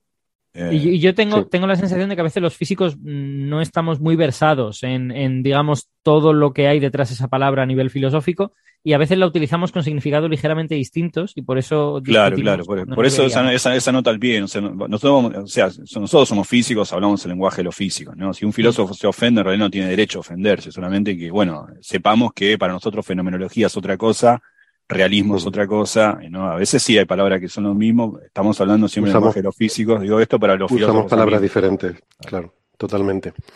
Bueno, entonces, la interpretación canónica de la física cuántica, que es la que nos enseñan en las universidades y la que toda la vida nos han contado, es la que llamamos la de Copenhague, la histórica, la que, que yo me acabo de enterar escuchando a Gastón, que realmente no viene de Copenhague, viene de Italia, pero bueno, eh, interesante pero que, que, viene un poco porque Niels Bohr era, fue su principal valedor y quizás la, la, persona quizás que mejor entendía el realmente o sea, hasta qué punto estaba llevando al límite algunas de las, de las cosas que un físico se puede permitir eh, decir, ¿no? Pero, pero aún así lo, lo sostenía. Estaba muy convencido de estas ideas. ¿Qué pasa? Que en esta interpretación de Copenhague, eh, esta interpretación, vamos a ver, está basada en, en aplicar. Eh, sí, dime, Francis, ¿te quieres decir algo? Pequeño, un pequeño inciso, Héctor, importante. A ver, eh, hay que tener mucho cuidado con el concepto de interpretación de Copenhague. La gente cuando habla de interpretación de Copenhague dice la interpretación que viene habitualmente en los libros de texto, que los libros de texto normalmente no incluyen ninguna. La que está como por, debes, por defecto en los libros de texto. Pero cuando tú miras diferentes libros de texto, hay modificaciones. No es exactamente la misma interpretación. Hay que tener mucho cuidado porque la interpretación de Copenhague de Heisenberg era diferente de la interpretación de Copenhague de Bohr. Pero es que no solo eso, sino que Bohr en 1927 dijo una serie de frases, una serie de cosas sobre lo que hoy en día construimos la interpretación de Copenhague, que en 1935 dijo cosas distintas. Y a Heisenberg le pasó lo mismo. Eh, eh, antes del 30 decía unas cosas y después en los 50 decía otras. Es decir, el gran problema que tiene la interpretación de Copenhague es que todo el mundo habla de ella como si fuera una cosa bien definida, pero el, la gran propiedad que tenía Bohr a la hora de contar estas cosas es que era una persona extremadamente críptica. Utilizaba un lenguaje intencionado para que nadie se enterara de lo que estaba diciendo. Bohr era una persona que, a propósito, nunca quiso escribir cuál era su interpretación de la cuántica, porque era algo evolutivo. Conforme él iba envejeciendo, eso iba cambiando. Entonces, hay frases de Bohr escritas en libros posteriores que cuando las comparas con la, una frase muy similar anterior, son contradictorias. Dices, pero ¿cómo una interpretación? ¿Bohr no tenía claro lo que quería decir? Sí, lo tenía claro, pero tenía claro que era algo evolutivo. ¿vale? Para Bohr era muy importante palabras como complementariedad, palabras mm. como separabilidad, palabras que hoy en día no metemos dentro del contexto de la mm. interpretación de Copenhague. Y, ¿vale? Metemos palabras como entrelazamiento, que, decir... que, es una palabra, una palabra muy mm. posterior, es del 1935. Es decir, hay que tener mucho cuidado. Entonces, habría que hablar de la interpretación de Copenhague de consenso, lo que más o menos todos creemos que hemos estudiado cuando estudiamos la carrera, eh, pero tener mucho cuidado en poner esta es la interpretación de Bohr, porque no es verdad. Por ejemplo, Bohr nunca pensó que hubiera una diferencia entre observador y sistema observado. Siempre pensó que había una unidad entre ambos. Sin embargo, Heisenberg era un gran defensor del concepto de observador. Para Heisenberg, no solo el observador era importante, sino que además un observador consciente un observador que entendiera, que aprendiera, que adquiriera conocimiento. Claro, eso es la interpretación de Copenhague de Heisenberg, que por cierto mm. Heisenberg escribió libros específicos intentando vender su interpretación de Copenhague. Entonces, claro, es muy difícil ver este tipo de, de diferencias y se han estudiado muchísimo. Hay libros enteros dedicados a eso. Hay libros enteros dedicados solo a qué pudo decir Bohr en diferentes etapas de su vida y de dónde, sí. a partir de eso, de qué, cómo deducimos que él interpretaba por Copenhague. Entonces, mm, a mí me gustaría dejar claro ese punto, ¿no? Un punto clave. La interpretación de Copenhague sí, no es única, vamos a hablar de una interpretación de consenso, llamémosle Copenhague, pero que eh, realmente no tiene padres concretos, porque hay tensiones entre lo que opinaban los diferentes padres. Correcto, y además creo que es, es, lícito que lo hagamos porque podemos hacer un tratamiento perturbativo aquí, en el sentido de que probablemente la, las variaciones entre los diferentes copenhaguianos sean suficientemente pequeñas comparadas con las diferencias con, por ejemplo, lo que pensaba Einstein o, o incluso lo que pensaba, eh, pues no sé, Everett, mmm, que había que interpretar, ¿no? Entonces quizás podemos englobar todas esas interpretaciones dentro de lo que llamamos Copenhague y seguramente serán sutilezas que a lo mejor tú estás familiarizado con ellas, Francis, y nos las puedes ir resaltando. Yo la verdad es que no las conozco, pero ya, bueno, es bien sabido que de historia de la ciencia sé bastante poco. Eh, bueno, y seguramente ustedes también, Gastón, Alberto, José, seguramente podrán apuntar esas, eh, esos matices, ¿no? Para darle también colorido a la historia. Yo me quedo, yo me que, quedo con además- el titular, el titular de lo que ha dicho Francis, Bor, dos puntos, los de Copenhague también podemos ser gallegos, ¿no? Sí. Bueno, la, la me prudencia pierdo, pero estoy, estoy sintiendo que alguien está, están ofendiendo a mi madre, ¿no? No solamente a José. Yo no sé bien las internas con los Ah, gallegos. no, pero es muy, es muy conocido que en Galicia, digamos que un gallego en una escalera nunca sabrás, no hay pregunta que le puedas hacer para saber si sube o baja. Exacto. Sí, es, ofender. no, no, no- no diría que ese es uno de los defectos de mi madre, para nada. ¿Es, es así? ¿Como que son ambiguos para responder, diría? No. sí, exacto, como que no se mojan, Ah. como, eh, Ah, pero vamos que obviamente pues No, es no. una generalización No, no. social. No, no es, no, no, Claro. no, es uno de los defectos de mi madre, no, no dar su opinión, no. Y, y- y también hay discusión sobre, sobre el debate de si existe una realidad objetiva sobre si suben o bajan. Muy claro, quizás, quizás de cómo hagas la pregunta afecte el resultado. No, quería, quería comentar que, que la prudencia de Bohr está más que justificada, porque Bohr, Bohr, bueno, como todos los grandes físicos, cometió un montón de patinazos enormes y Bohr cometió uno enorme en, en el año 24. Bueno, obviamente eh, a, a la luz de lo que vino después, ¿no?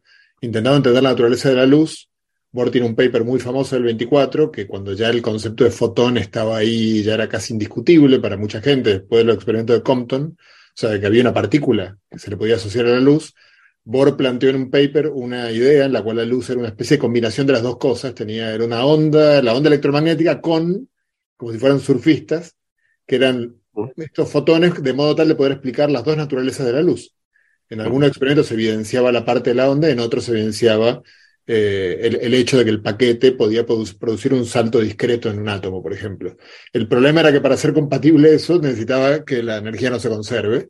Y bueno, dijo, bueno, pues ¿qué vamos a hacer? Entonces habló de la, eh, no me acuerdo qué nombre le puso, algo así como la pseudo conservación de la energía, le puso un nombre técnico para que suene profundo, algo que era en el fondo un gran error. Entonces, yo creo que en el 27 era muy prudente, digamos, no, no, no dar por cerrado la, la interpretación, eh, eso que se llama hoy la interpretación de Copenhague. De todos modos, a mí me parece que, que, como decía Francis, lo que todos entendemos que es la interpretación de Copenhague es lo que los libros, digamos, clásicos, los libros de mecánica cuántica dicen, que normalmente es casi la ausencia de interpretación, es decir, eh, es la forma despojada que tenía Dirac de ver las cosas, es decir, la mecánica cuántica son estas cinco reglas y punto. Y no, no me preguntes que, que alguien mencionó antes la cuestión de entender, creo que fue Gastón, y, y creo que Bohr fue adquiriendo la posición de que qué es entender. Entender es si tengo un formalismo matemático que es capaz de describirme un experimento, he entendido.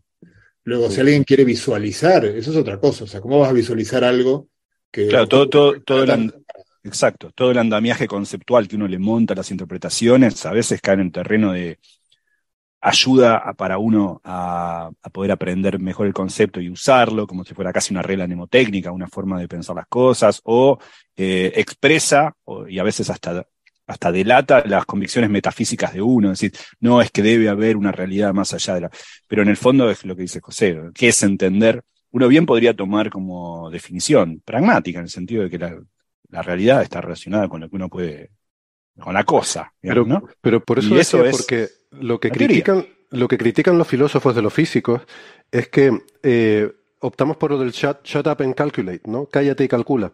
Que ha sido un poco el, eh, digamos, la, lo que la mayoría de los físicos sostienen en el sentido de decir, bueno, esta es una teoría que yo puedo utilizarla, yo puedo hacer los cálculos, puedo predecir los resultados de los experimentos, por tanto, tengo todo lo que necesito en esta teoría para, para utilizarla, por tanto, la entiendo, ¿no? En, en los términos de Bohr. Pero un filósofo te dirá, no, no, pero es que no estamos entendiendo nada, esto es una cosa muy rara, ¿cómo es que esto, esto puede estar y no estar? ¿Cómo es que no puedo...? eh, o sea, eh, esa, esa parte que no llegamos a tener un conocimiento intuitivo, eh, creo que es por lo que yo decía al principio, que realmente ese entender intuitivamente es referirlo a conceptos que no son cotidianos.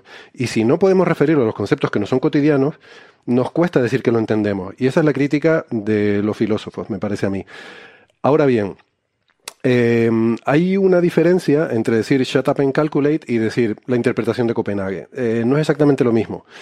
Y de hecho, mm, como decía Francis, ¿no? Hay, hay muchas interpretaciones, claro, cada uno tendría la suya. Supongo cada uno que conociera en suficiente detalle la teoría tendría su propia forma de pensar en ella. No dije al principio, dije que que no hacía falta interpretar la mecánica cuántica, pero que Francis había dado un argumento en el episodio 300 que era interesante y al final no dije cuál era. Lo voy a decir ahora. No sé si te acuerdas, Francis, pero dijiste que era importante porque cuando uno hace un diseño experimental, para que se te ocurra cómo hacer ese diseño, tienes que tener en mente una forma de pensar en la mecánica cuántica. Esa forma de pensar son las interpretaciones. Y según qué interpretación tú tengas en mente, puede ocurrírsete un diseño experimental u otro. Y, y, al final eh, el experimento tiene que funcionar igual, porque si las interpretaciones son realmente interpretaciones, da igual cual cojas, la teoría es la misma. Eh, el experimento tiene que funcionar igual. Pero a ti, que trabajas con eso, se te puede ocurrir, y, yo ahora pensando, incluso un teórico también, según lo que tenga en mente, se le puede ocurrir un desarrollo eh, de una forma o de otra, según cuál sea la interpretación que tengas en mente, ¿no? Pero entonces en ese sentido ayuda.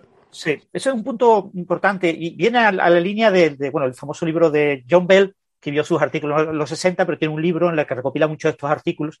Y una de las cosas que subyace en, ese libro, el, libro se titula Lo decible y lo indecible en mecánica cuántica, ¿no? Speakable and, unspeakable, como se diga en inglés. Y, y la idea es que la interpretación es una manera de relatar cómo funcionan las cosas cómo fluyen las cosas, cómo, cómo, ocurren las cosas. ¿no? Y, por qué es importante relatar cómo ocurren las cosas? Porque eh, uno se tiene que imaginar eh, qué pasa con las cosas a la hora de hacer un dispositivo experimental. Si tú quieres contar eh, o montar, crear, porque el, físico experimental tiene que ser creativo. ¿Vale? Tiene que inventarse una nueva manera de experimentar y de observar efectos que hasta ahora nadie ha observado. Él tiene una intuición de que haciendo algo puede, pero tiene que imaginar cómo van a ocurrir las cosas. ¿no? Y, el problema que tienen los esquemas experimentales, es una cosa que yo observé en, varios artículos, eh, ha habido, sobre todo en los últimos 10 años, ha habido varios artículos que han sido muy, muy criticados. ¿no? Ha sido eh, una propuesta experimental que después ha sido realizada en laboratorio. Y te encuentras con que eh, cuando se divulgaba en prensa lo que había ocurrido en laboratorio, pues se utilizaba literalmente cosas de la, de la propuesta original pero también cosas añadidas, como diciendo, lo voy, lo interpreto de otra manera, ¿vale? Porque ah, eh, el problema que tienen los experimentos más recientes en cuántica es que combinan dispositivos, esquemas experimentales que fueron concebidos y relatados con una interpretación concreta. Y cuando yo combino dos dispositivos que fueron originalmente relatados con dos interpretaciones distintas, las combino en un mismo experimento, me encuentro muchas veces con que es muy difícil sostener una de las dos interpretaciones. Tratar de aplicar esa interpretación a todo el experimento completo es muy difícil, me chirría, pero, y, me encuentro, con ambas. Y entonces me encuentro con una cosa extraña. Tienes que en parte del experimento pensar de una manera y en parte del experimento pensar en otra. Porque si no, te acabas encontrando con que el futuro influye en el pasado, con que hay una retrocasualidad, con lo que hay una serie de cosas que tú dices, pero a ver, esto no puede ser, esto no lo dice la cuántica. Esto viola todos los principios de la lógica. Eh, eh, pero te cuentas que es lo que te surge porque se han combinado cosas que no se interpretan, no conectan bien las interpretaciones. en ese sentido, yo comenté, y, lo sigo defendiéndolo, que, las interpretaciones tienen la gran utilidad de que a los experimentales le permiten eh, entender los, esquemas experimentales y que un buen experimental tiene que conocer varias interpretaciones eh, porque al final las va a tener que aplicar para relatar y, autocontarse a sí mismo cómo funcionan ciertos esquemas experimentales. Entonces, esta interpretación de, de, Copenhague, como creo que decía José, es coger la teoría prácticamente tal cual y decir, es que esto es lo que pasa. Recordemos que es una teoría que se basa en la medida. Es decir, hay, diferentes formas de plantearla, la de Schrödinger con sus funciones, con su función de onda, em, eh, la de em, Heisenberg con sus operadores matriciales, y, y, luego está pues, la que hemos aprendido realmente es un poco una combinación de ambas, ¿no? Que con la notación de Dirac, esta de los Ketz y los Bragg, que son como vectores, con operadores que son matrices, que son que representan los observables. Cuando un operador actúa sobre un vector de estado cuántico, eh, pues eh, esa, esa, interacción refleja de alguna forma el proceso de medida y eh, cuando haces eso, pues tú tienes que los elementos al final son escalares que, vienen dados por la ecuación de Schrödinger, que cuando elevas la, amplitud al cuadrado de esos números complejos, que esa es otra que no hemos discutido, ¿eh? Las variables fundamentales de la mecánica cuántica son números complejos. Esa también es para echarle comer aparte. Mm, porque hasta la energía potencial. Lo Lo ha mencionado Mm. José eh, un poco de pasada, Un diciendo poco de pasada, que... pero no, nos no hemos enfatizado eso, eh, no le hemos dado la importancia que merece a ese punto. Exacto. Que, que esa raíz cuadrada de la probabilidad de la que hablaba Gastón, pues en realidad contiene un- una fase compleja y no es una raíz cuadrada como raíz cuadrada de 4 igual a 2, sino, sino que Mm. es un número complejo y esa fase puede tener consecuencias físicas y las tiene en experimentos diseñados para, para comprobarlo. A ver, si, Sí, si me permitís, si me permitís, puedo hacer un resumen muy breve de la, como, eh, como para mi sobrina, digamos, de, de- de qué es la interpretación de Eh, Copenhague. ¿Es oyente de Coffee Break? Eh, intento que lo sea. lo será, lo será. Eh, es muy chiquita. Pero el, el punto es este, a ver, eh, para- demos un ejemplo. Pensemos en un electrón. Un sistema, en realidad esto vale para un sistema físico cualquiera, puede ser un átomo, puede ser un conejo, puede ser el universo mismo, lo que fuere.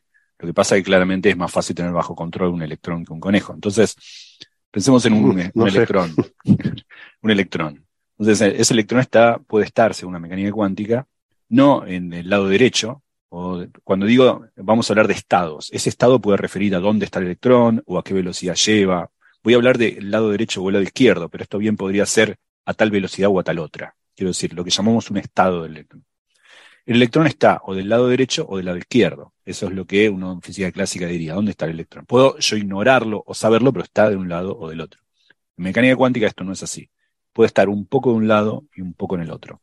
Y que no confunda el hecho de que vamos a hablar de probabilidad con que lo que acabo de decir no es que hay una probabilidad que esté en un lado y esté en el otro y yo desconozca es el estado, sino que en efecto está de un poco en uno y un poco en el otro. Esa es una posibilidad. También puede estar solamente en uno y nada en el otro, o puede estar nada en uno y todo en el otro, pero también puede estar un poco y un poco.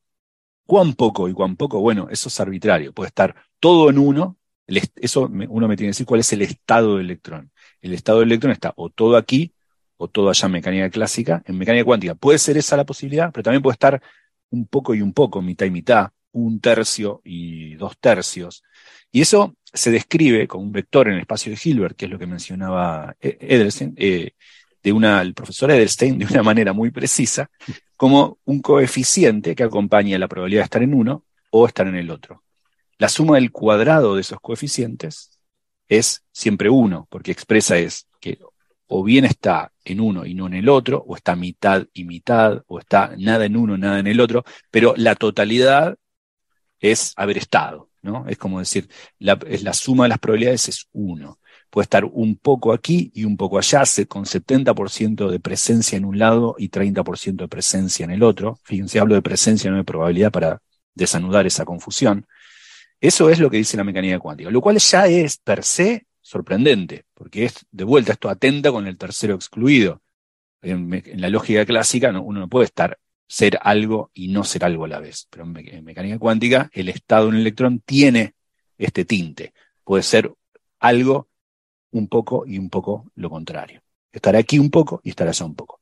Bueno, yo evoluciono ese estado con lo que se conoce como la ecuación de Schrödinger. La ecuación de Schrödinger me dice, habiendo partido de este estado, ¿cómo continúa el electrón? Bueno, eso depende en qué condición física esté, si hay un campo magnético o no, si pasa por una rendija o no lo hace, si hay un potencial o no lo hay. Lo cierto es que eso, esa situación va a ir cambiando con el tiempo de una manera muy determinista. Es decir, al cabo de un tiempo volverán a estar en ese estado, luego cambiará, estará en otra situación, luego volverá a estar en ese estado. Eso depende del potencial, es decir, de las fuerzas a las que yo someta ese electrón, y eso está codificado dentro de la ecuación de Schrödinger. Ahora bien, ¿qué ocurre? Según la interpretación de Copenhague, en un momento Eso yo- es el, eso es el hamiltoniano, ¿no? Eso es el hamiltoniano. La ecuación de Schrödinger involucra al hamiltoniano, que, eh, salvo algunas sutilezas en algunos casos muy particulares, es la energía, básicamente. es la energía. Entonces me dice que, que cómo es un va concepto clásico. O sea, realmente la, la ecuación de Schrödinger es, eh, digamos, cuantizar eh, una, una ecuación clásica de evolución de un sistema clásico utilizando el formalismo hamiltoniano, que es directamente trasladable al caso cuántico. Lo que pasa es que hay que.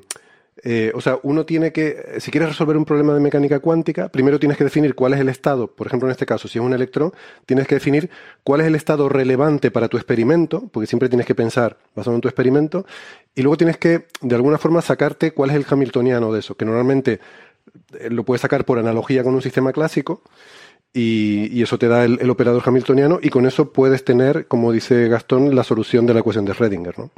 Exacto, y, acá es donde viene lo segundo raro. Lo primero raro ya es que el estado puede estar en una superposición entre el electrón estar aquí un poco y estar allí un poco o algo así. Luego, una vez que yo seteo eso, que ya es sorprendente, eso evoluciona en el tiempo de una manera muy precisa, unívoca, lo que llamábamos antes unitario. Es decir, que puedo incluso ir para atrás y pensar, ah, en tal momento, si ahora estoy acá, en tal momento estaba allá. Es decir, es reversible esa evolución. Ahora es donde aparece lo que trae el problema, de la- el, el llamado problema de la medición. Es que luego de esa evolución con el tiempo, el observador mira. El observador siempre es pensado como algo externo, que clásico y que mira. Y, entonces, ¿qué ocurre? Ahí lo que se dice es, bueno, cuando el observador mira, tiene la probabilidad de detectarlo, el, electrón en este lado o del otro. Y eso estaba dado por el estado original, porque el estado original me permitía esa posibilidad, que estuviese un poco con presencia en un lado y un poco de presencia en el otro. Si el estado original era que el electrón siempre estaba solamente de un lado, cuando uno observa, estará ahí. ¿Por qué? Porque eso equivale a decir que era la probabilidad 1 de estar en el primer estado y 0 de estar en el segundo. Pero dado que la mecánica cuántica me permite la posibilidad de que un, un estado inicial esté un poquito de un lado y un poquito del otro, al momento, si parto con ese estado, al momento de observar, de hacer la medición, el observador tiene una probabilidad de encontrarlo de un lado o del otro. Y eso lo dirá el momento de medir. Cuando mide, encuentra, por ejemplo, que está del lado derecho. A pesar de que el estado era un poco de presencia al lado derecho y un poco de presencia al lado izquierdo. Y ese poco de presencia se traduce en qué probabilidad de que el observador, al momento de medir, obtenga un resultado o el otro. Ya que esté de este lado, ya que esté del otro. Ahora, en el momento que yo medí, y con tal probabilidad estaba de estar ahí y lo mido y está ahí, del lado derecho, a partir de ahí, el hamiltoniano evolucionará como que el estado solo estaba ahí.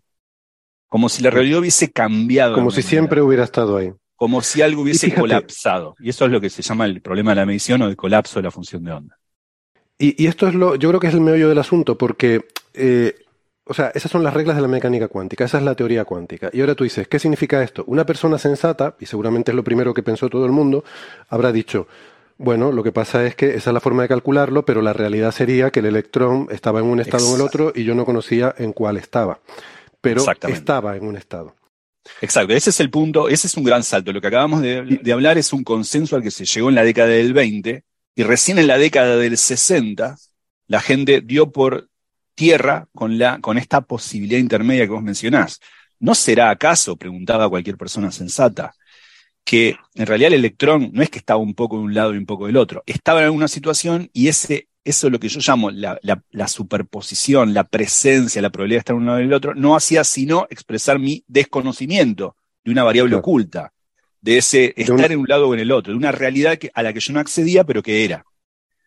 Y ese es el, el- el- aporte importante de Bell, haberse dado cuenta que en efecto no es así, y que uno llega a una contradicción matemática si, bueno, en realidad hay que mostrar con un experimento, pero luego se, puede, se ve en el experimento que Bell tenía razón y que no hay ninguna realidad concreta antes de ser observado. No es que el electrón estaba acá y no acá, y yo, como desconocía eso, le asigno una probabilidad de estar en un lado, sino que intrínsecamente el electrón estaba en una superposición de estados, de estar del lado derecho o del lado izquierdo. Bueno, Eh, eso, yo decir que tiene sal- matices. algunos caveats que podemos discutir, pero Eso, exacto. Tiene algunos caveats y son justamente lo interesante. Y José quería intervenir y ahora Sí, lo voy a dejar. quiero Pero agregar lo que quiero decir, déjame decir simplemente que lo que ha dicho Gastón es, o sea, es coger lo que te dice la teoría, que es que tiene esa superposición y tal, y lo que uno pensaría que es una herramienta matemática para hacer un cálculo, pero que en realidad la realidad está ahí y el electrón está en un estado que tú no sabes cuál es.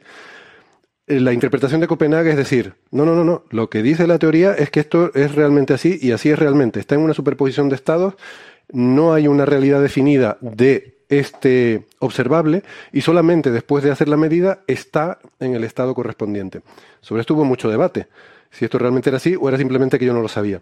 Y mucho después, décadas después, es cuando vino eh, las famosas desigualdades de Bell y mucho más tarde los experimentos que hasta cierto punto confirman la idea de que efectivamente el sistema está en esa superposición, no tiene un estado definido hasta que uno lo, lo mide. Pero José, creo que No, no, quería... te quiero hacer un matiz a eso, importante. O sea, sí estaba en un estado definido.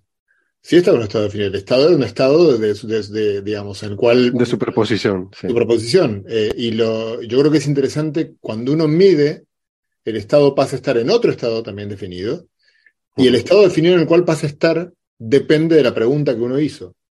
Eh, por ejemplo, porque uno podría decir, bueno, ¿y por qué no cuando mido si el electrón está a la derecha o a la izquierda? En el ejemplo que decía Gastón, ¿por qué el resultado no es algo concreto, pero que sea 0,3 derecha más 0,7 izquierda, por decir algo? No, no, tiene que ser solo derecha o izquierda, y de alguna manera en, en el, en el observable que uno está midiendo está esa información. Ahí hay una parte donde está, donde entra, por eso en la interpretación de Copenhague entra el mundo clásico en, una parte. Uno, uno mete uno- un, observa- un observable cuya única posible respuesta es derecha o izquierda, y cuando pregunta obtiene uno de esos dos estados. O sea, uno tiene infinitos posibles estados antes de medir, y al medir solo dos posibilidades en este ejemplo concreto, con una probabilidad dada por una serie de reglas, etcétera. Pero en esa, en cambio, si uno mide otra cosa, digamos, por ejemplo, no si está de derecha o izquierda, sino si, en qué parte de la, de la cavidad está, que es una pregunta cuya respuesta es un continuo, ¿no? El electrón puede estar en, eh, se parece un poco a lo que decía Alberto hace un rato largo, ya no, o sea, lo del, lo del espigón. ¿En qué punto pegó? Bueno, pues ahí ya, tiene, ya uno tiene un continuo. Y la respuesta es un continuo, o sea, la respuesta es en algún punto de este continuo, no mm, este, discreta, no dos posibilidades. Sí, esto lo comentó Eh, ya Gastón porque- antes y, y quizás hay que reforzarlo, ¿no? En, mecánica cuántica la descripción es doble. Yo describo el sistema físico y describo cómo lo voy a observar, cómo lo voy a medir. En mecánica cuántica yo no puedo hacer una descripción de un sistema físico independientemente de lo que se vaya a observar o describir. Esa, esa descripción no tiene sentido. Siempre tengo que hablar de observables y de una función de onda que describo en una base que depende de los observables. Si yo, eh, eh, Gastón ha puesto el ejemplo de, de- de izquierda a derecha, pero si yo describo mi función de onda en una base de arribas y abajos, pues ya eh, eh, cuando mido izquierda a derecha, Cambia. eh, tengo, tengo que, que también proyectar, o sea, tengo que también, o sea, cuando yo mido, mido en una base concreta. Tengo que Sí, sí. pasar de, de la, de la función que tengo en una, en una cierta para saber qué resultado va a obtenerse. Porque el aparato de medida me va a dar o izquierda o derecha. El aparato de medida no me puede dar otra cosa. O en el continuo que decía José, ¿no? En el continuo de posiciones, todas, todas las infinitas posibles posiciones. Bueno, es que las posiciones también están desarrollando una base de posiciones.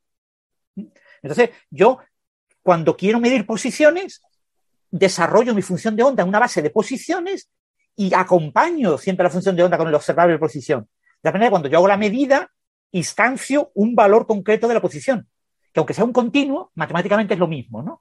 Eh, ma- matemática es un pelín más complicado trabajar con variable continua, pero no es Es, pasar de un sumatorio de los autoestados a una integral. a una integral, ¿no? pero eso sabemos hacer. Es una cosa que von Neumann ya lo escribió en su libro en el 32 y lo dejó muy claro cómo había que hacerlo y no hay ningún tipo de dificultad. Entonces, A, a mí lo que me sorprende, perdona, de, de todo esto es que, eh, claro, no, no conozco el desarrollo histórico, pero antes de, de lo- de las desigualdades de Bell, que son de los años 60, e incluso de los experimentos para comprobar las desigualdades de Bell, que ya son de los 90 y 2000, o sea, en las épocas en las que, en la que se comienza, en la que se desarrolla la teoría cuántica, en, la década de los años 1920, 30, eh, que hubiera tanta gente defendiendo la interpretación de Copenhague, me sorprende. La interpretación de que esto era realmente como funcionaba la naturaleza, que, que el electrón está indefinido, que no tiene esa propiedad definida hasta que la mides, frente a la que parece mucho más cabal de decir, bueno, es que no lo conocemos, es que hay alguna propiedad que no, no la conocemos hasta que la medimos, ¿no? Las variables ocultas, digamos,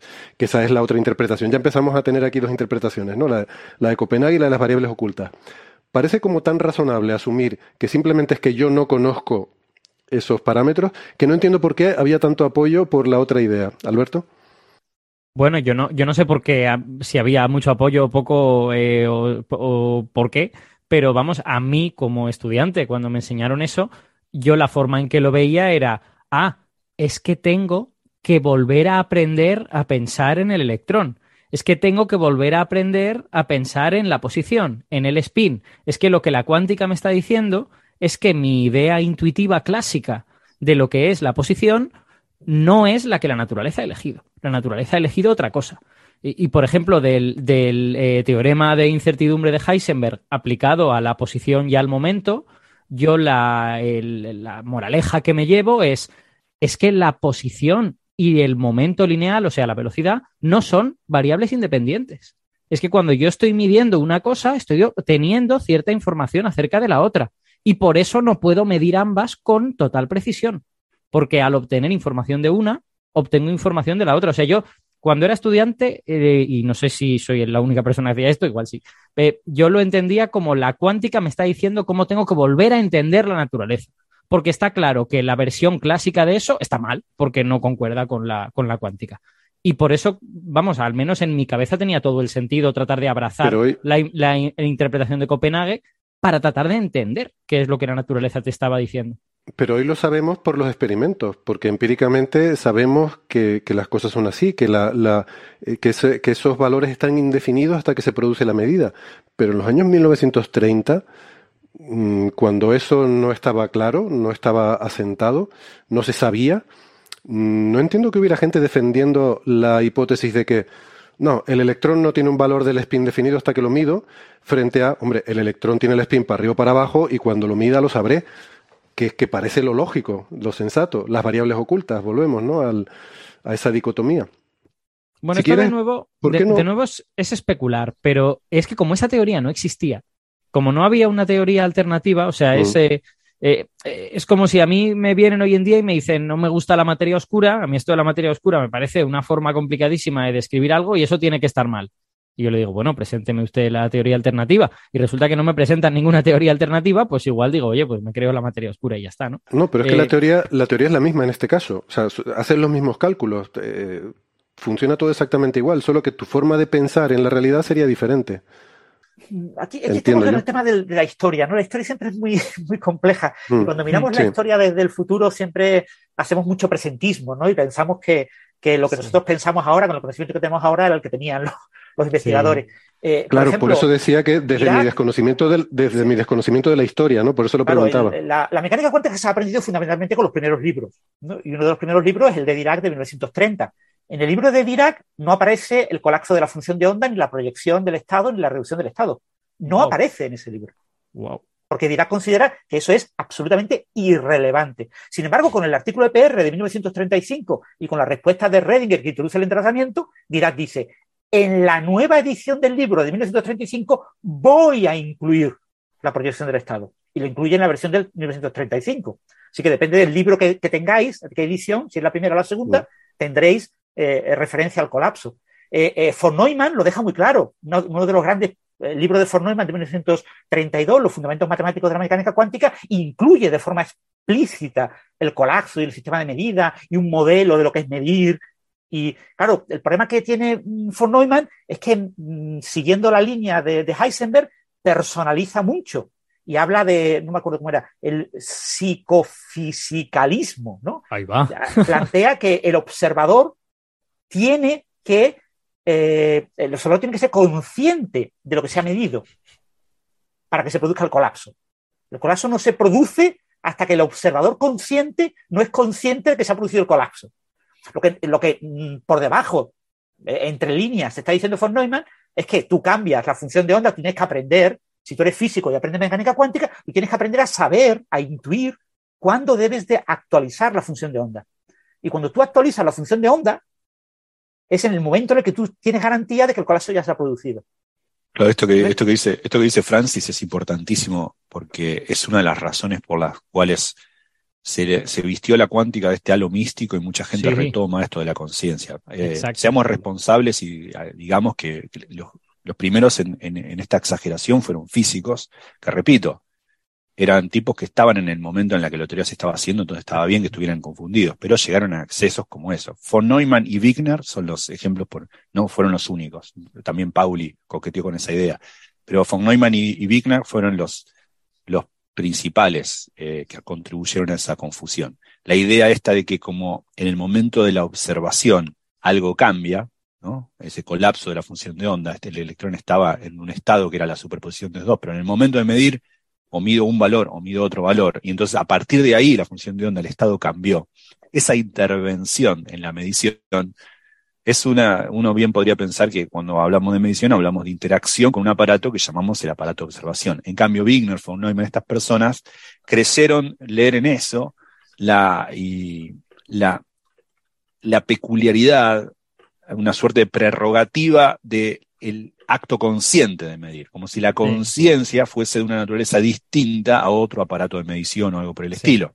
Esto trajo un montón de confusiones que hasta sus costas, sus costas de engaño llegan hasta hoy, digamos, ¿no? Yo creo que hasta Penrose llegan. ¿no? Bañan todavía. Incluso sí. no, hay, hay, muchos cosmólogos que, con teorías alternativas raras sobre el colapso de no sé qué pasó, cómo pudo haber colapsado la función de al comienzo del universo si nadie estaba ahí para observarlo. Gente muy confundida. Sí, sí, sí. sí pero, de hecho, de es, hecho a mí me, a mí me pasó, eh, Héctor, un momentín, es una, una anécdota vale. muy breve. Me pasó eh, entrevistando a Vyacheslav Mujanov, que es uno de los, eh, es una de las personas que primero hizo el cálculo de las inhomogeneidades primordiales del universo y tal. Ojo, y él me decía, eh, exacto, eh, y él me decía el disparate que a él le parecía en su momento cuando él se hacía ese cálculo y se daba cuenta de que las inhomogeneidades primordiales del universo tenían un origen cuántico y que por lo tanto en esta visión del colapso al principio había una superposición de muchas inhomogeneidades y al final se fijaron, colapsaron, entre comillas, eh, las que en realidad tenemos, él decía, claro, esta gente me decía que hasta que un ser consciente no hizo una observación cosmológica, esas, esas inhomogeneidades no habían colapsado. O sea que el universo había evolucionado durante miles de millones de años sin que hubieran colapsado las inhomogeneidades. Y el tío, y el tío me decía, tú me parece un disparate, ¿no? Bueno, sí, yo me imagino. Bueno, yo voy a, yo voy a, yo voy a defender ese punto de vista, fíjate. Ese disparate lo voy a defender yo. Así que ya, ya voy aquí metiendo eso porque, carnaza. Eso porque, Slava, eso, eso porque Slava no está acá. ¿eh? Voy, voy a tener que, no poner dijo- mi acento de Moscú. No dijo disparate, sino que dijo that's a piece of shit. Me suena, me suena más a que habrá, habrá dicho eso. sí, sí, no fue muy diplomático, ¿no? Pero, a ver, Gastón, eh, eso que has dicho, ¿no? De esa forma de interpretar el papel del observador como el cerebro consciente que tiene que ser el que colapsa la función de onda, yo creo que surge justamente de esa interpretación literal de la teoría de la mecánica cuántica. O sea, la mecánica cuántica es una teoría que surge donde, eh, eh, de, de, de, la base de que lo que decíamos, la medida y el observador tiene un papel fundamental. El observador hace un experimento y obtiene un resultado. Entonces, tú me decías, no, la interpretación de Copenhague surge de forma natural de interpretar en su literalidad la teoría. Entonces, para lo bueno y para lo malo. O sea, funcionó a la hora de interpretar la literalidad de la no definición de los observables hasta que se observa, le funcionó bien, pero claro, de la misma forma, interpretas la literalidad del papel del observador, pues te salen disparates como estos, ¿no? Claro, eso, gente, gente que incluso se hizo la pregunta de qué es una conciencia, porque un perro también puede hacer una, un aparato de medición, una bacteria. Claro, un gato. Hace, esa es una bacteria, mira, ¿qué pasa? El gato, el gato de Schrödinger, ¿no? Sí. El famoso, o sea, el famoso gato. Me eh, parece bueno, que todo eso no, no, tiene mucho sentido. O sea, nosotros no somos más que una maquinita, un, un, aparato de medición más, un montón de átomos un poco más mulliditos que un mm. espectrómetro, pero somos solamente eso. Eso, eso. eso sería darle una suerte de prerrogativa natural a la conciencia, casi mística, y es la culpa de por qué hay tanto chanta dando vueltas por ahí, dice que no, al final la mente no afecta al experimento, la mecánica cuántica dice sí, o sea, dejémonos de joder, ¿no? No. Bueno, pero quiero decir que lo bueno con lo malo, o sea, si, si, si vendes estas, estas historias de esta forma, pues acabas llegando a sí, este tipo no, de los físicos, los, los físicos, los físicos somos grandes, eh, a veces somos los culpables de muchas confusiones. Después nos, nos hacemos los científicos y decimos, la verdad que la gente no entiende. No, muchas veces es culpa nuestra. Mm. Esa fuente puede ser, en este caso creo que no intencional, estos tipos eran los gestores de una, teoría muy confusa y con, que cometieron, eh, probaron un montón de cosas y algunas de esas luego devinieron formas no felices de llamar a las cosas que dieron confusión. En este sentido, bueno, no son culpables quizá. Después también somos culpables a veces de una manera mucho más violenta con esto del clickbait y todo eso, que a, a la hora de querer llamar la atención sobre algo, escribimos algo que ya podríamos ser más cuidadosos porque ya sabemos a priori que puede dar lugar a confusión, luego por, el término, por los términos que se usan. En este caso creo que vale un mea culpa. Fueron, fueron físicos los primeros en introducir el problema de la conciencia de una manera que totalmente barroca, de una manera totalmente, digamos, rapsódica, eh, que hoy nadie tiene en cuenta si trabaja seriamente en estas cosas. Vale, pero yo a lo que voy es que entonces tampoco vale decir hay que interpretar la teoría de forma totalmente literal. O sea, uno tiene que un poco ver qué es lo que cuadra con tus expectativas y con tu, lo que tiene sentido para ti, tus principios metafísicos mmm, de, de la teoría, ¿no? Esto que hemos estado diciendo es esa interpretación canónica, pero no es la única, porque también hay eh, esta interpretación de, la, de las variables ocultas que luego, bastante más tarde, quedó descartada, pero hasta cierto punto porque solo ha quedado descartada su versión local. Es decir, sigue estando abierta la interpretación y hay gente que la defiende. Aquí hablamos con, con Sirac, con Ignacio Sirac, eh, pues no sé si hace tres años de eso o algo así. Y tuvimos una conversación muy interesante y la pregunta esta, él decía que bueno, que no, no pensaba mucho en estas cosas de las interpretaciones, pero que si tuviera que quedarse con una, él se quedaría con las variables ocultas no locales.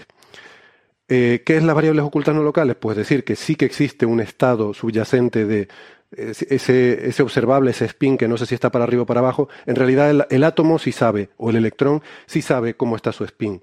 Lo que pasa es que nosotros no, no lo conocemos. Hay algún, alguna información que tiene el electrón que no es el spin directamente, pero hay alguna información que nosotros no podemos acceder, que el spin lleva y que determina si su, si su spin está hacia arriba o hacia abajo.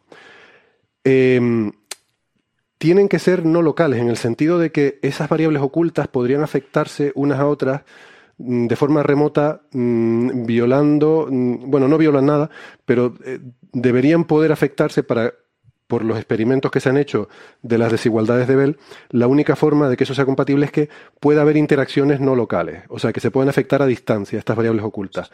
Sí. Que, puedan, que puedan viajar más rápido que la velocidad de la luz, vamos claro, a de, decirlo de, de, Dependiendo Pero, de la localidad en el espacio o en el tiempo. Ahora, porque hay que separar teorías como la onda piloto de, Bo, de Bohm, por ejemplo, eh, que son eh, teorías en las cuales hay una suerte de no localidad en el espacio, donde hay una suerte de onda piloto, otra, otra, diferente de la función de onda, aunque relacionada con ella, que explora todo el espacio antes, de manera no local. Esas son teorías que tienen muchos problemas para ser extendidas al caso relativista. Uh -huh. eh, entonces, y, y, nadie las considera muy seriamente hoy en día. Después hay no localidades en el, en el tiempo, ¿eh? que son, que se llaman a veces superdeterminismo, no es la única, hay, hay, también retroacciones y cosas raras, pero digo, el superdeterminismo no es más que una, una manera nueva de mencionar algo que ya mencionaba Leibniz en su monadología, que es lo que se llama la armonía predeterminada, es decir, una sí. correlación entre el estado de algo y el, el, experimento que se hará sobre este, ¿no? Una Exacto. suerte de armonía predeterminada.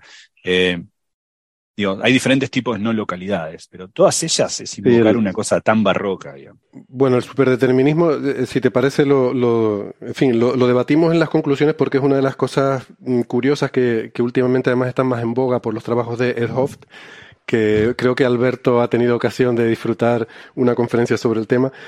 Pero no sí, y tengo, y, tengo, y tengo, que decir que me pareció mucho menos disparatado de lo que esperaba, a pesar de que sus ideas me parece que no tienen ningún interés. En vale. este sentido, otras muchas ideas de Toff me parecen muy interesantes. Hombre, faltaría plus, ¿no? uno, de los, uno de los físicos más brillantes de nuestro tiempo. Pero, eh, que por cierto también hemos entrevistado en Coffee Break. Eh, mm. Y nada, lo que les quería decir es que estas interpretaciones de variables ocultas no locales eh, no violan la relatividad porque eh, esas variables ocultas son ocultas, o sea, no tenemos acceso a ellas y no pueden usarse para transmitir información. La forma en la que se formula el, en relatividad actualmente para evitar estos conflictos con la cuántica, porque EPR podría generar también, bueno, luego hablaremos de EPR, eh, se formula no que nada pueda superar la velocidad de la luz, sino que no se puede transmitir información más rápido que la velocidad de la luz. Entonces, estas teorías, de, estas interpretaciones de variables ocultas no locales tienen que ser tales que no puedan transmitir información observable. ¿Vale? Entonces, eso no está cerrado por las desigualdades de Bell y, y es una interpretación que respeta mmm, más que la de Copenhague el realismo, pero sacrifica ese localismo, pero solo en las variables ocultas. Con lo cual, yo diría, oye, pues ni tan mal. Mmm, no me termina de disgustar esa forma de verlo. A mí, me, a mí me parece estéticamente muy insatisfactoria, en plan de que hay una serie de normas que afectan a lo que podemos observar y una serie de normas que afectan a las cosas que no podemos ver y que nos arreglan lo que no nos gusta de la mecánica cuántica.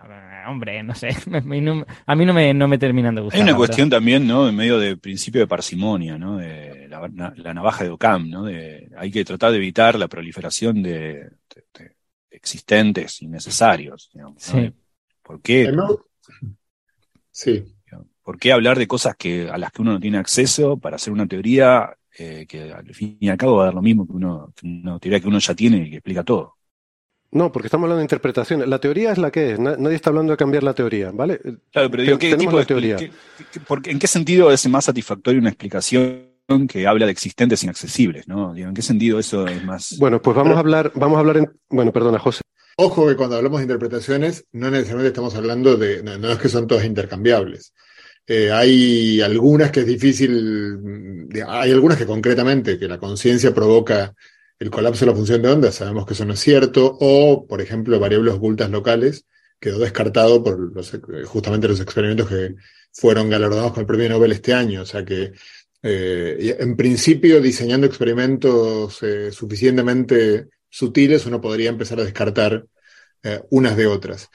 Em, una, me gustaría hacer un comentario que quizás este, abra un, una puerta demasiado amplia, pero que, pero por lo menos para dejar constancia de, de por qué a mí me parece que a veces este debate es, es o inadecuado o prematuro, ¿no? Que, porque nosotros sabemos que cuando en algún momento Francis comentó el hecho de que la ecuación de Schrödinger no, era, no tenía incluida la relatividad, y sabemos lo que ocurre cuando uno introduce la relatividad, que es que te lleva a la teoría cuántica de campos.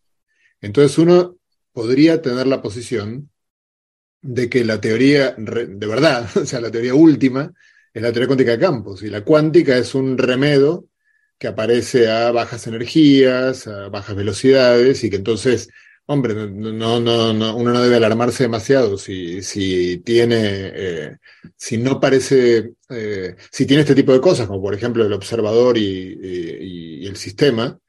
¿no? Nosotros sabemos que en teoría cuántica de campos y también en mecánica cuántica uno a veces sabe, uno, esto es un, un concepto muy interesante que hemos aprendido en los últimos varios años, que es que una vez tiene un sistema del cual uno ya sabe que no va a ver todo el sistema, uno no, no, va, a poder explorar todo. Entonces hay una parte A que de, algún espacio abstracto, que es la parte que yo voy a observar, y una parte B que puede ser el complemento de A o, otra parte, digamos, que yo sé que no voy a poder ver. Entonces, de alguna manera, mis observaciones están, eh, tengo que, que incluir, mi teoría tiene que incluir el hecho de que estoy observando A ignorando B. Y esa ignorancia de B muchas veces lleva a resultados muy extraños que pueden parecer, por ejemplo, el colapso de la función de onda, por decir algo. Puede ser simplemente el resultado de que no estoy viendo B. Eh, no como variable oculta, sino como parte del sistema que sí conozco, pero que no es la parte que estoy midiendo. Estoy decidiendo yo, en mi experimento, medir una parte y no medir otra. Entonces, este, tengo que hacer una operación matemática sobre esa parte que no estoy mirando. Y empujando, y ya con esto termino, eh, no vamos a tener tiempo hoy de hablar, pero en algún día yo creo que sería quizás interesante charlar, porque además son, hablan castellano los que hicieron en la interpretación llamada de Montevideo de la mecánica cuántica, que eh, algo que me simpatiza, ¿no? Es que me parezca superadora de la de Copenhague, pero me parece que cuando uno, si uno quisiera llevar esta discusión hasta el final, uno, claro, se ve obligado a decir, bueno, unitario, ¿qué es? Unitario es la evolución de un sistema reversiblemente del tiempo. Ya, ok, pero el tiempo qué es? ¿No? Entonces el tiempo que es un parámetro continuo que yo dejo correr y que revierto a mi antojo, o eh, tiene una, naturaleza más compleja que, puede ser que afecte directamente en nociones como justamente muchas de las cosas que discutimos, el colapso de la función de onda, la unitariedad, tienen que ver con el tiempo. Entonces, eh, no, no necesitaré el andamiaje de la comprensión última de qué es el tiempo para poder dirimir estas cosas. Eh, ellos, digamos, eh, por supuesto que no comprendemos todavía a día de hoy exactamente qué es el tiempo, pero intentan introducir eh, lo que sabemos, digamos, de, lo que las teorías cuánticas de la gravedad nos dicen sobre el tiempo, intentan introducirlo en las ecuaciones de la mecánica cuántica para intentar definir algo que sea en el que el tiempo no sea una variable digamos, alegan que uno no puede acceder al tiempo directamente, sino que el tiempo lo convierte en una variable relacional, que es una idea que también viene antes de Robelli, pero que es la idea de que yo tengo que definir un sistema que es el reloj, y entonces eh, lo que sí puedo definir con claridad es qué pasa en el sistema A cuando el reloj, que es otro sistema, está en el estado, eh, no sé, que llamo 10 de la mañana. Eh, y entonces fabrican un formalismo que permite tratar al tiempo de esa manera. Y, eso les cambia muchas de las discusiones que estamos teniendo, sobre todo sobre eh, qué es la observación, eh, si, si, realmente la, la, decoherencia o colapso, este tipo de discusiones se convierten, bueno, tienen, eh, adquieren una, una, un matiz en este contexto. Claro, porque uno reemplaza la idea de, evolu- de evolución temporal por ideas de correlaciones entre sistemas, aquel que uno llama reloj y aquel que uno llama Claro. sistema observable.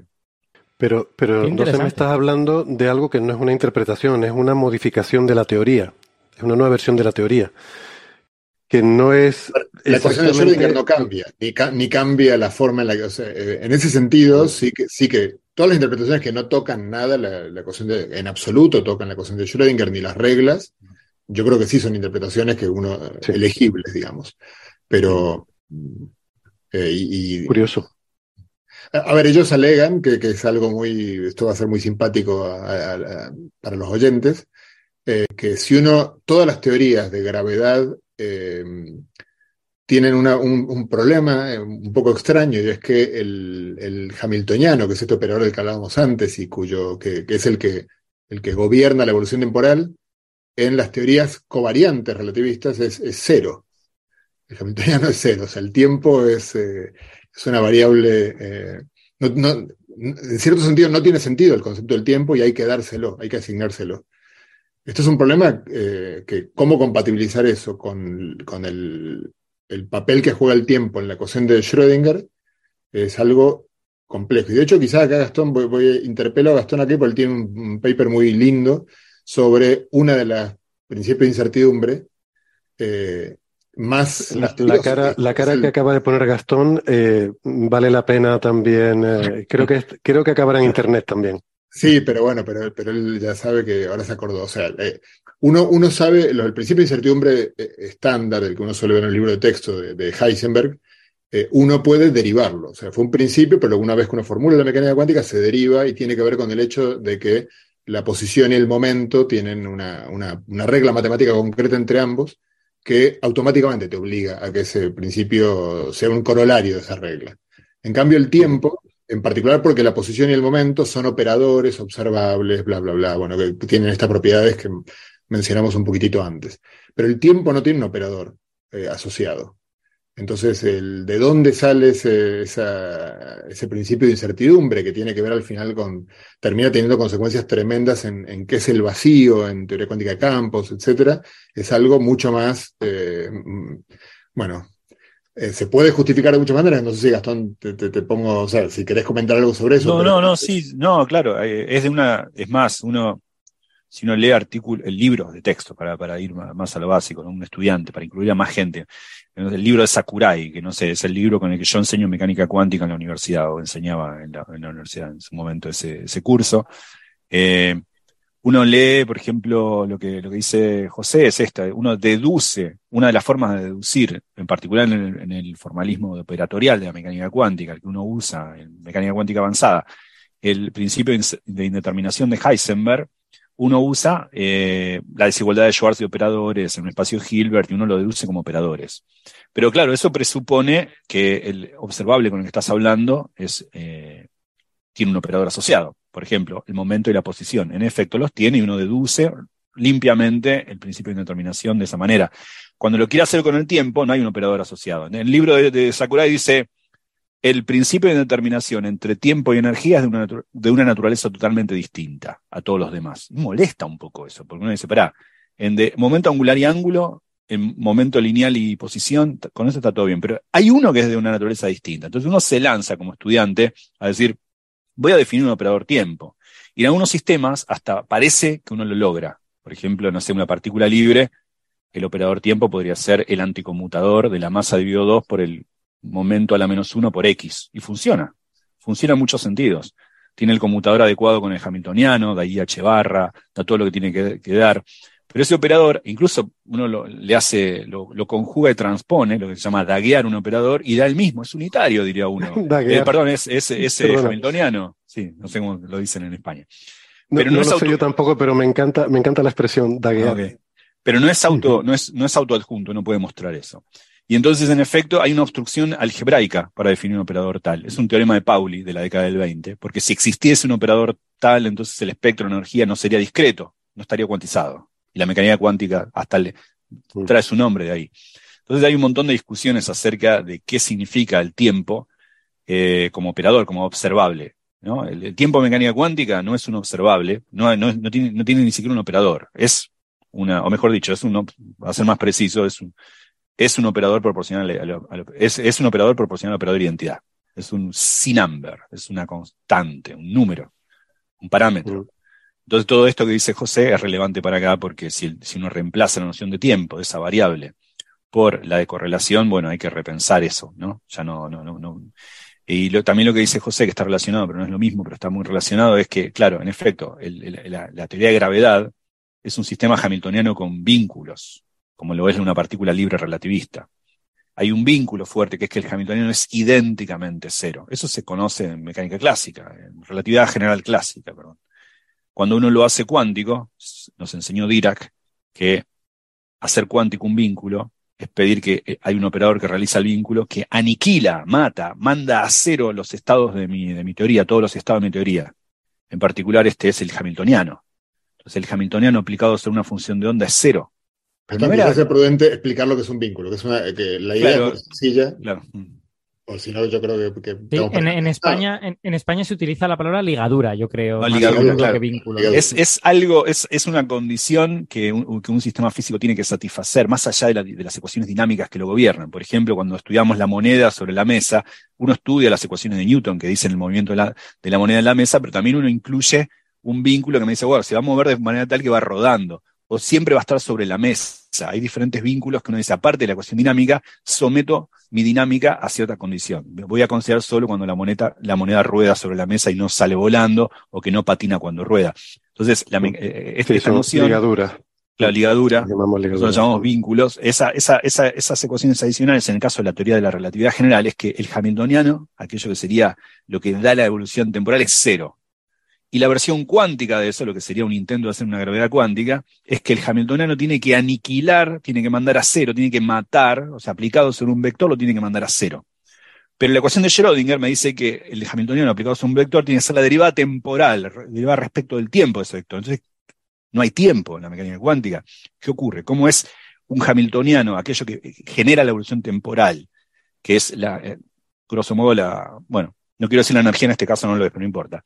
Es cero, significa no hay evolución temporal, ¿no? Con un sistema hamiltoniano con vínculos cuadráticos, la dinámica está, está quieta, ¿no? Entonces, esto es lo que, lo que toman ellos, eh, eh, eh, Jorge y, bueno, Sí, Solo- Pulling, Gambini y Pulling. me cuesta, me cuesta llamarlos por el apellido, por la, eh, Gambini y Pulling, ¿no? Jorge Pulling, Rodolfo Gambini, eh, dos grandes físicos, eh, uno argentino y uno uruguayo, que eh, toman como, eh, como elemento de prueba también de que algo particular tiene que ocurrir con el tiempo en mecánica cuántica cuando uno tiene en cuenta la gravedad también, ¿no?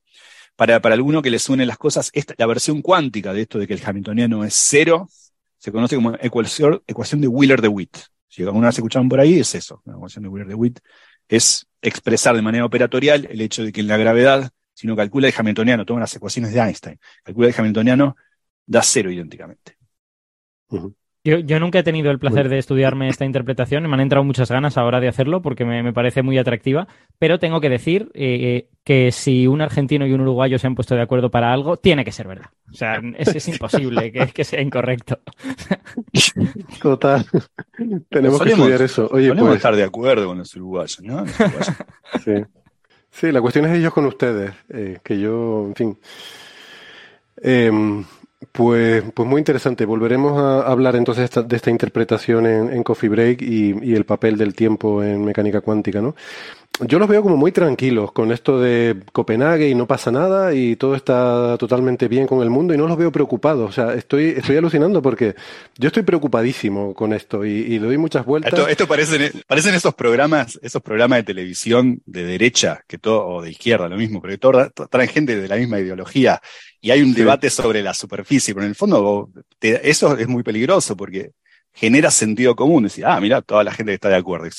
Resulta que son cinco fachos, todos están pensando lo mismo, claro. Esto pasa lo mismo. Nosotros venimos a ser ci- cinco personas que más o menos pensaban lo mismo en mecánica cuántica. y Exacto. No, yo no, yo no. Necesitamos un Yo en la sala. agobiado. ¿no? No, yo recuerdo, José, cuando hicimos la introducción, José decía que no solía pensar mucho en estos problemas, que a veces cuando se ponía a pensar eh, cuando se, ponía a pensar eh, en estas cuestiones, pues que, mm, que terminaba agobiándose y decidía dejarlo para, ¿no? De aparcarlo ahí y dejarlo para, para otro día. Em, que, eh, vamos a ver, eh, como los veo muy tranquilos en este debate, mm, vamos a poner EPR sobre la mesa, ¿no? EPR es el, el artículo de Einstein, Podolsky y Rosen, que por cierto, ese artículo está súper mal contado. Eh, o sea, ese artículo yo lo he leído y no tiene nada que ver con lo que nos cuentan que dice. Que no sé si, seguro que ustedes también saben esa historia, pero por explicárselo a los oyentes. Em, como a A Einstein mí, no le eh, yo- gustaba. yo, tengo, tengo que añadir eh, sobre eso que a mí me han dicho que el artículo lo escribió Rosen y que Einstein no estaba particularmente Podol- contento. Podolsky, sí, ahora, ahora te cuento un vale. poco la historia esa, sí. Sí. Vale, vale. Y de hecho, no sé si eso tendrá que ver con que luego el siguiente fuera Einstein-Rosen, sin Podolsky. Pero bueno, luego, luego te cuento de, de- de eso del Sí. faranduleo, pero Claro, le decimos, le decimos a Podolsky y eh, le dice Rosen Einstein. Einstein dice, no, déjalo, eso no entiende un carajo. déjalo quieto. eh. Eh, a ver, cuando se, mm, se empezó a, a- a cobrar forma toda esta teoría cuántica y se, y se empezó a ver un poco todas estas, eh, todas estas cosas a las que nos obligaba a renunciar sobre que eh, el sistema no está bien definido hasta que tú lo mides, que no existe. Hubo gente a la que eso le resultaba incómodo, incluso algunos padres la teoría, ¿no? Schrödinger puso el ejemplo de la paradoja del gato, eh, que creo que todo el mundo conoce. El gato puesto en una caja con un sistema cuántico que puede desintegrarse o no desintegrarse, y entonces, según se desintegre o no, pues hay un veneno que mata al gato o no. Entonces, ¿qué pasa? Como el sistema cuántico está en una superposición de. De que bueno de que sí o que si no acabas eso con un, gato en superposición de vivo y muerto pues eso lo planteaba Schrödinger como una forma de, de demostrar que esa teoría no podía no podía ser así o que había algo ahí que, no estaba bien. Eh, Einstein mm, por otra parte mm, ya cuando se fue de Alemania porque bueno ya ya estaban los nazis en el poder y no era, en fin, eh, eh, parafraseando el título de una película, no era, no era país para judíos y emigró a Estados Unidos. eh, empezó a trabajar en la Universidad de Princeton y ahí empezó a trabajar con, con Podolsky y Rosen. Y allí las discusiones que tenían quizás ya estaban un poco alejadas del, del núcleo europeo donde se desarrolló la mecánica cuántica. Em, pues se les ocurrió otro contraejemplo que para ellos demostraba claramente que había algo que no estaba bien con la mecánica cuántica tal como estaba mm, planteada, o por lo menos ellos no hablaban de interpretaciones en aquella época, ¿no? O sea, no había una separación entre teoría e interpretación como hacemos ahora, era todo la teoría, la mecánica cuántica. Luego, con el paso del tiempo, pues hemos aprendido un poco a separar qué es lo que es la teoría, el- ese andamiaje matemático, y la interpretación que es qué interpretamos nosotros, cómo pensamos que, que es la realidad subyacente, ¿no? Pero bueno, sea como fuere, la forma en la que se cuenta esto habitualmente es que encontraron una paradoja según la cual tú puedes crear un par de, no sé, partícula-antipartícula, en la que tengas un electrón y un positrón, pues que están entrelazados, uno tendría el spin para arriba y el otro para abajo, pero no sabes cuál es cuál, y tú te quedas con uno y el otro te lo llevas muy lejos, Alpha Centauri. Y entonces, mientras tú no mides tu partícula, está en una superposición de spin para arriba y para abajo. Eh, tienes las dos posibilidades en superposición y la otra igual. Pero ambas están conectadas en el sentido de que si una lo tiene para arriba, la otra lo tiene que tener para abajo. ¿Vale? Esa, es la historia que nos han contado. Entonces, cuando tú haces tu medida aquí, una vez que la otra ya ha llegado a Alpha Centauri, al hacer tu medida aquí y te sale el spin para arriba, entonces instantáneamente colapsa spin para abajo en la otra partícula. Y que eso era una spooky action at a distance, ¿no? Un- una acción fantasmagórica a distancia que daba mucho mal rollo y que eso no podía ocurrir así, que no podía propagarse una señal desde aquí Alpha Centauri para decirle a la partícula Alpha Centauri, hey, tú tienes spin para abajo. Bueno, esa es la forma en la que se cuenta, no es así. O sea, si lees el paper no dice eso para nada. Eso tiene más que ver con las ideas que tenía Einstein, que luego las fue explicando a posteriori y, y efectivamente él pensaba en esos términos. Pero lo que dice el artículo, el, artículo de Einstein, Podolsky y Rosen, por eso se llama EPR, es bastante más alambicado y bastante más complejo. Y lo que hacen es, ese artículo lo escribió Podolsky. Y no, no refleja exactamente el, el punto de vista de Einstein, o sea que sí, que estaba de acuerdo con eso, pero realmente donde Einstein ponía el énfasis era en otra cosa, que era más en la acción a distancia. Este artículo hacía otra cosa. Este artículo lo que hace es llegar a una falacia lógica, a una inconsistencia lógica, eh, que tiene que ver con la definición de realismo, y por eso les decía que hay, hay diferentes formas de definir el realismo, ¿no? El, la definición de realismo que ellos usan, que creo que viene de las discusiones que tenían, eh, debe ser que las discusiones que tenían con los copenhaguianos, los copenhaguianos decían que cuando tú tienes la incertidumbre, posición y momento, eso no es problema, porque si tú mides la posición y el momento se te queda indeterminado, es porque ese parámetro no tiene una realidad física. La realidad física es la de la posición, porque es la que tú has medido. Y el otro queda sin una realidad física. En este artículo ellos argumentan que, mm, que para que algo tenga realidad física, debe ser posible, y esto debe ser que ha salido discusiones entre ellos porque lo que hacen es referirse, dice como usualmente se, se dice en mecánica cuántica, que algo tenga realidad física quiere decir que tú puedas determinar eh, sus propiedades con precisión sin, si consigues determinarlas sin perturbar el sistema, ¿no? O sea, que hay algo que si tú pudieras determinarlo sin perturbar el sistema tiene un valor determinado. O sea, que no está, no está indeterminado. Eso es lo que entendemos porque un parámetro tenga realidad física. Entonces, lo que ellos proponían es un experimento de dos sistemas cuánticos, no lo particularizaban, decían dos sistemas cuánticos, em, que se crean a la vez, que se les permite interactuar, de hecho no se crean, que se les permite interactuar durante un tiempo. Y después de un tiempo se aíslan y ya no pueden interactuar más. No habla nada de llevártelo lejos, sino que no se les permite interactuar más, esos dos sistemas. Entonces dice, si yo mido eh, con mucha precisión una variable de uno de ellos, ni siquiera especificaba posición y momento, aunque luego sí que usa ejemplos em, a lo largo del paper, ¿no? Pone ejemplos de posición y momento, pero dice, si yo mido una variable A, vamos a decir aquí que es la posición, en el sistema 1 puedo conocer esa, esa misma variable en el sistema 2 en cambio, si elijo hacer una medida de la variable b, que podría ser el momento, entonces conozco bien también el momento del sistema 2. Eh, ¿Vale? Y entonces mm, lo, desarrollan, el, cálculo con, además con el, eh, bueno, me resulta curioso porque usan el formalismo de Schrödinger, que es con las funciones, ¿no? Eh, no es la forma matricial o, la forma de Dirac que estamos acostumbrados, pero es, lo mismo. Y, mm, llegan a la conclusión de que tú puedes mm, tener esas dos posibilidades, que, bueno, a ver, que es una trivialidad, que si tú mides el sistema 1 una, una, variable, puedes determinar esa variable en el sistema 2 también, porque esos dos sistemas han, han interactuado. Diríamos con la, con la nomenclatura actual que están entrelazados, pero en aquella época no existía, eh, no, no hablaban de entrelazamiento, decían que habían interactuado.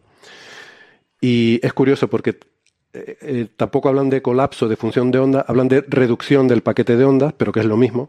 O sea, que tú tienes una superposición de muchos posibles estados y que cuando tú mides en uno de ellos, pues se produce una reducción del paquete de ondas y te quedas con uno de los autovectores, bueno, autofunciones, en este caso, del estado, ¿no?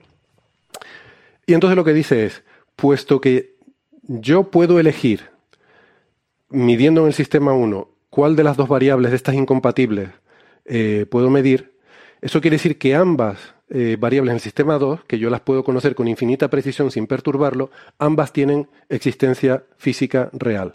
Ambas pertenecen al mundo real.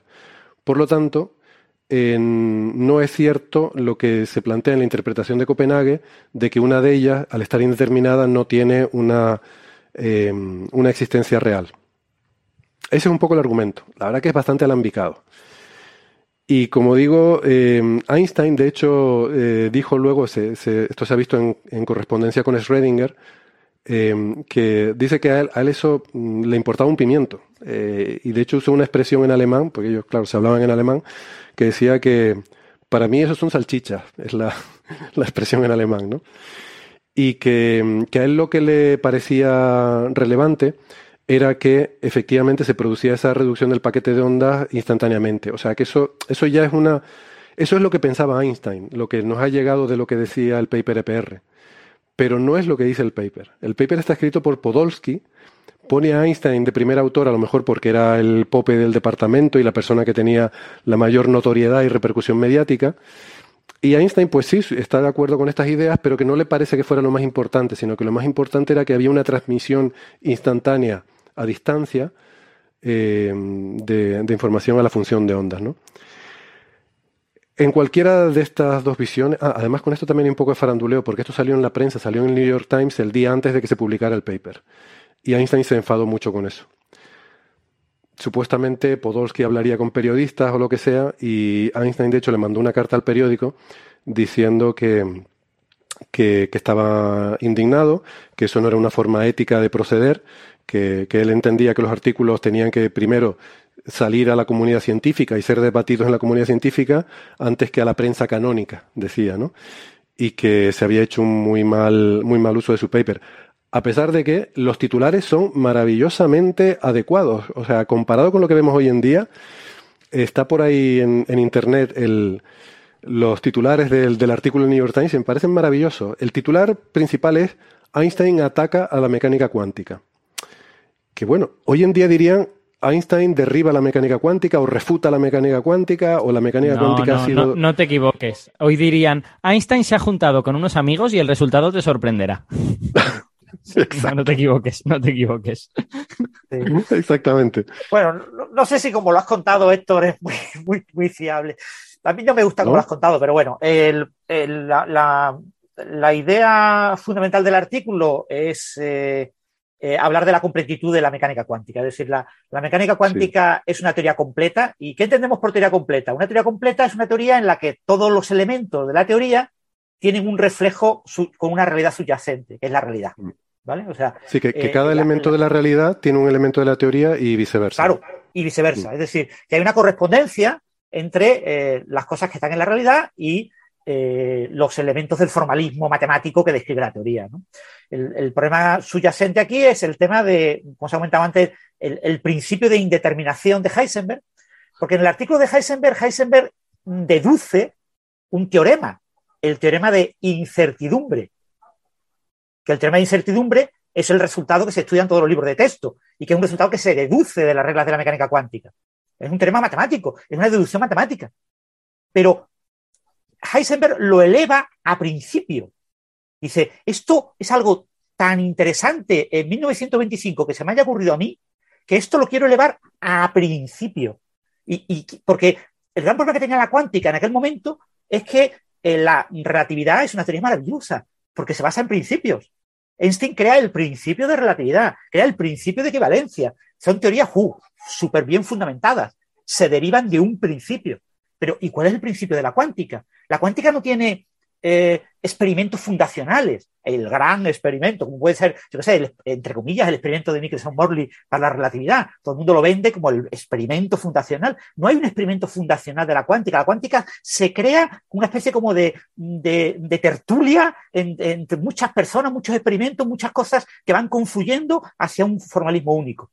Entonces, eh, Heisenberg, muy joven y muy atrevido, hace algo absolutamente terrible, y es que deduce un principio de incertidumbre para lo que se puede medir en variables que son compatibles, variables complementarias como posición y momento, como posición de velocidad, y, que destruye el concepto de, trayectoria. No puedo medir trayectorias.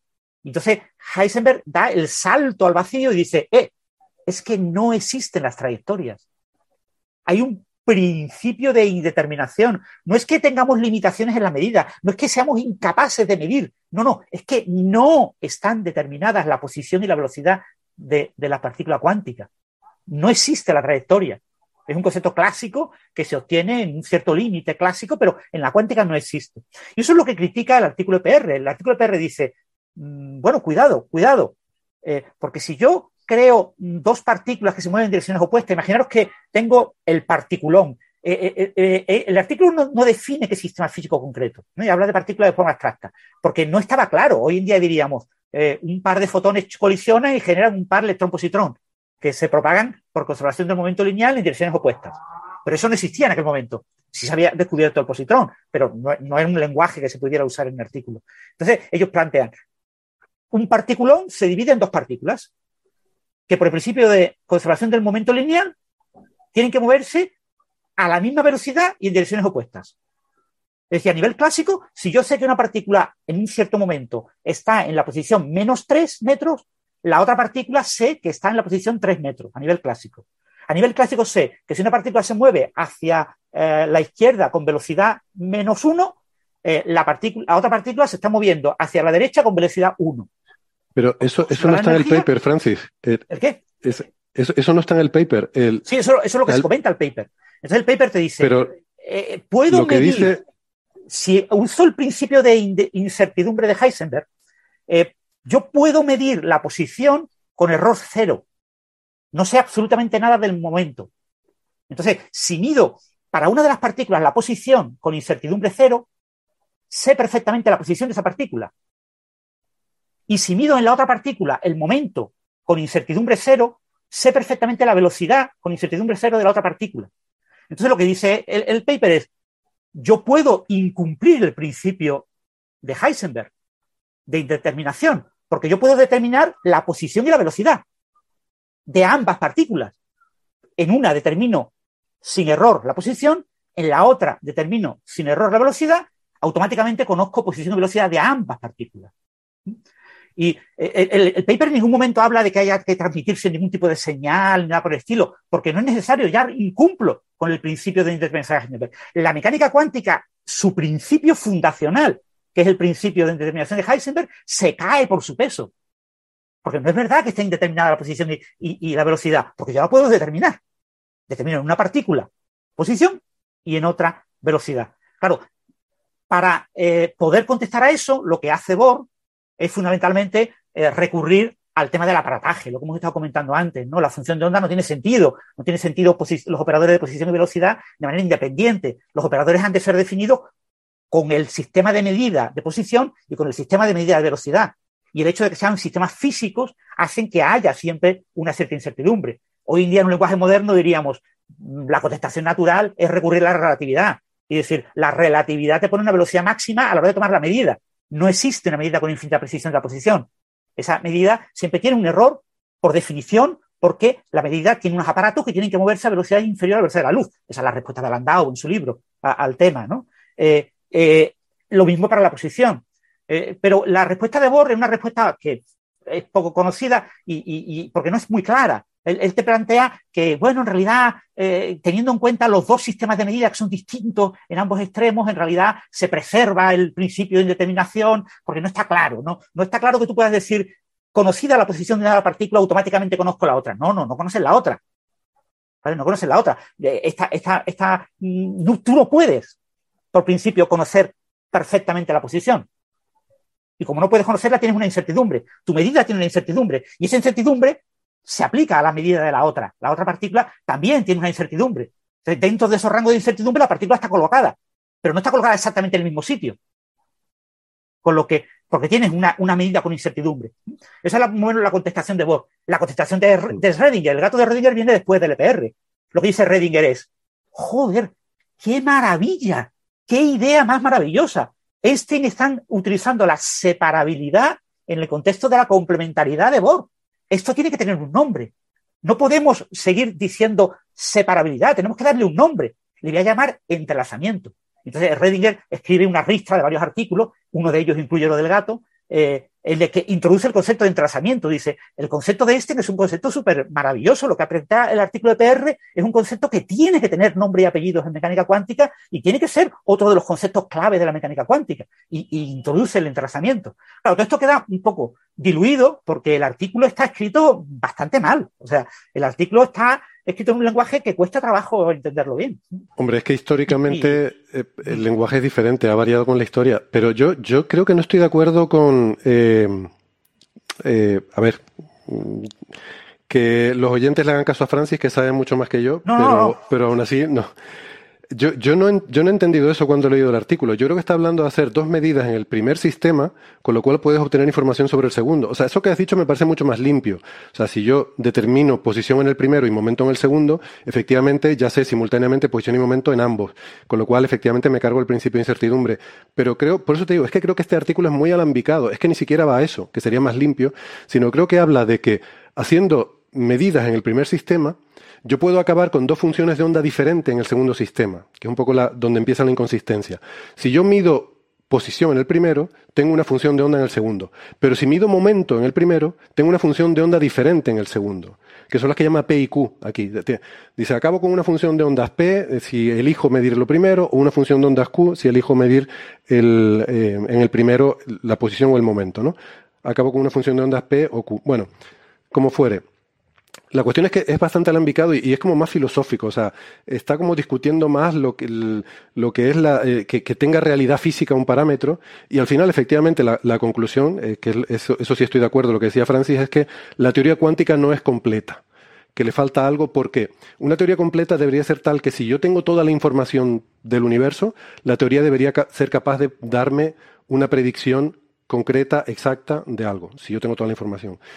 Como eso no es así, terminan concluyendo que la, teoría no es completa. Dice, además me gusta mucho la última frase, dice, termina el artículo con dos frases diciendo, aunque hemos mostrado así que la función de onda no nos da una descripción completa de la realidad eh, física, dejamos abierta la pregunta de si esa descripción, de si tal descripción física existe. Es decir, dice, la mecánica cuántica no nos da una descripción completa, dejamos abierta la pregunta de si existe o no una descripción completa. Y termina diciendo, nosotros creemos, sin embargo, que sí, que tal teoría es posible. Ahí termina, ¿no? Y además dice, we believe, ¿no? Como que nosotros creemos que sí, pero vaya usted a saber. Como una opinión personal que ellos dan, ¿no? Em, y yo creo que esta ha sido la gran crítica a, esta interpretación y, bueno, eh, como ha explicado Francis, luego hubo una respuesta de Redding, de, perdón, de, de Bohr, y, ha habido este, este intercambio, ¿no? este debate que, puso en cuestión eh, la mecánica cuántica hasta que nos hemos convencido de que la teoría es sólida y robusta y a pesar de este tipo de, no sé, problemas conceptuales que le podamos ver, a mí me resulta muy desagradable en todas sus manifestaciones, ya sea de la forma rara que han puesto aquí, como de la forma que ha dicho Francis, que también es verdad, es una forma de verlo. Em, o de la forma que planteaba Einstein, de una acción a distancia de la función de onda. Bueno, eh, por mucho que uno quiera decir, no, es que la realidad nos pone un la, la, relatividad nos pone un límite, etcétera, lo cierto es que la teoría no, no muestra dónde, mm, dónde puede estar ese límite o, cómo. En fin, lo dejo ahí como para decir que eh, creo que esto ha sido el mayor em, germen del debate sobre esta forma de interpretar la mecánica cuántica, ¿no? Y, por eso hay gente que le parece más agradable lo de las variables locales. O sea, que aunque sea complicar más, como decía Gastón, la navaja de Occam a lo mejor no, no, prefiere... No locales. No locales. No, locales, sí. No, sé lo que he dicho. Quería decir no locales, efectivamente. Que a lo mejor la, eh, la navaja de Occam no, no nos la prefiere, pero que entiendo que para algunas personas puede, puede resolver ciertos problemas, ¿no? Eh, con este tipo de, cuestiones. De hecho, a mí se me estaba ocurriendo una... A ver, esto será una chorrada, em, porque debe ser algo que no entiendo bien. Pero supongamos que yo tengo una partícula, ¿no? Eh, el tip, em, creo además que Alberto y José nos tienen que dejar, ¿verdad? Ah, qué em, pena. me, hubiera gustado preguntarle su opinión por este problema. Pero bueno, lo discuto entonces con Gastón y Francis. Pues nada, muchas gracias. Eh, siento que no nos haya dado tiempo, pero es que hemos tenido un corte y, un par de problemillas que espero que los oyentes no hayan podido detectar, pero que como aquí estamos con una tormenta y demás hemos tenido algún problemilla. Y, pero bueno, eh, nada, muchas gracias Alberto y, José. La verdad que ha sido un placer contar con ustedes y seguro que seguiremos hablando de cuántica bastante más en Coffee Break. Y esto ha sido a lo mejor un primer pistoletazo, ¿no? Una primera introducción al problema. Sí, un placer, una, una, una, pena, la verdad, pero, pero es que sí, yo mi agenda no me permite quedarme más rato, así que nada. Pero mira, mira, que, mira, que, mira que solo falta la interpretación de muchos mundos, el problema en la doble rendija, eh, algo de la... Claro, y, y, además la interpretación de muchos mundos seguro que no va a generar nada de controversia, entonces va a ser como rápido. Yo, de hecho, como sé que ustedes son los principales detractores, he estado esperando para sacarla después de que ustedes se vayan. Otra opción es llamar esto parte 1 y otro día nos reunimos para podemos continuar. Parte 2. Me parece buena idea. Les propongo que se escuchen lo que vamos a decir ahora, sobre todo lo que voy a decir yo, tomen notas de todo lo que quieran criticar y en el, siguiente episodio pues les doy el turno de palabra, el turno de réplica que se dice para que se sientan libres de machacarme a su voluntad. Y decimos con la venia, ¿no? Con la venia. Con la venia, efectivamente. Bueno amigos, eh, gracias. Un abrazo. Chao, chao. Un abrazo, Chao. Chao.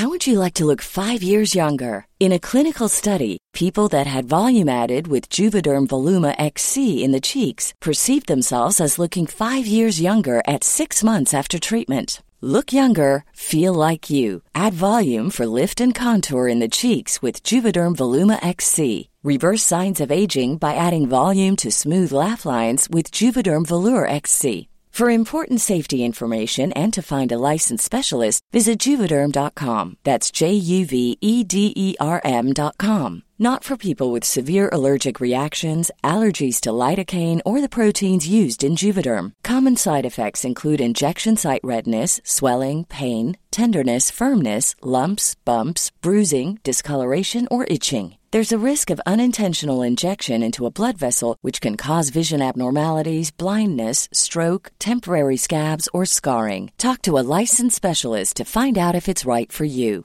I'm Sandra, and I'm just the professional your small business was looking for. But you didn't hire me because you didn't use LinkedIn jobs. LinkedIn has professionals you can't find anywhere else, including those who aren't actively looking for a new job but might be open to the perfect role, like me. In a given month, over 70% of LinkedIn users don't visit other leading job sites. So if you're not looking on LinkedIn, you'll miss out on great candidates like Sandra. Start hiring professionals like a professional. Post your free job on linkedin.com/people today. Bueno, esto, Bueno, nosotros que- continuamos. Sí, el, el- el artículo de PR, yo digo, generó. mm, La, la verdad es que fue un artículo completamente oscuro. Eso pasa con algunos artículos muy importantes en ciencia, que son artículos que se publican y, y todo el mundo pasa completamente de él. Y dice, independientemente de que estuviera firmado por Einstein, eh, Podolsky, como has comentado Héctor, dejó de hablar con Einstein por el rollo este que hubo con la prensa. Se pelearon. Eh, Podolsky trabajaba en el otro lado, en California. Y, y Rosen era un chaval relativamente joven que estaba en la Universidad de Princeton y, y- y colaboró con Einstein durante unos años, por eso hay un Ah, artículo. o sea que mi sospecha era cierta, tú eso lo, lo sabes, te, te consta que fue que por eso Podolsky se cayó de los siguientes papers y en Sí, particular sí, del de los, Podolsky los y Einstein se quedaron enfadados por varias cosas, entre ellas esto. El, la...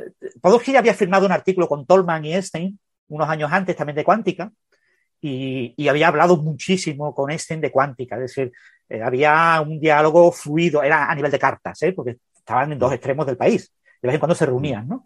En este artículo firman los dos en el Instituto de Estudios Avanzados de Princeton porque estaba de visita de Podolsky. Ujú. Y, y lo visitó fundamentalmente para escribir el artículo, no para otra cosa. Pero ya una cosa lo tenían, con muchas cartas lo tenían ya muy hablado, ¿no? Yo, yo creo que lo del artículo igual ahí generó tensión, pero también me da la impresión de que esta aparición en el New York Times, o sea, si Einstein no Sí, dijo nada, la, la- la evidentemente aparición fue una de las cosas que, fue que molestó Podolsky. a, a- a Einstein. Debe haber sido Podolsky el que habló con los periodistas y que eso molestó a Einstein, ¿no? Sí, Supongo. sí. Y, y bueno, eso generó esa, esa tensión. Pero en cualquier caso, el, el artículo, un artículo que, que pasó completamente desapercibido, ¿no? O sea, incluso la respuesta de Bohr, es un artículo que se hablaba entre la gente de cuántica. Bohm, en 1951, recupera la idea y hace el experimento, pero con spines, ¿no? Y, y- es una cosa mucho más natural, mucho más, más experimentable. Pero hasta que no Sí. llega Bell y empieza a Es que, principios de los perdona, 60 la a versión, darle vueltas al la, asunto. La versión de Bohm se parece bastante más a lo que nos ha llegado a nosotros.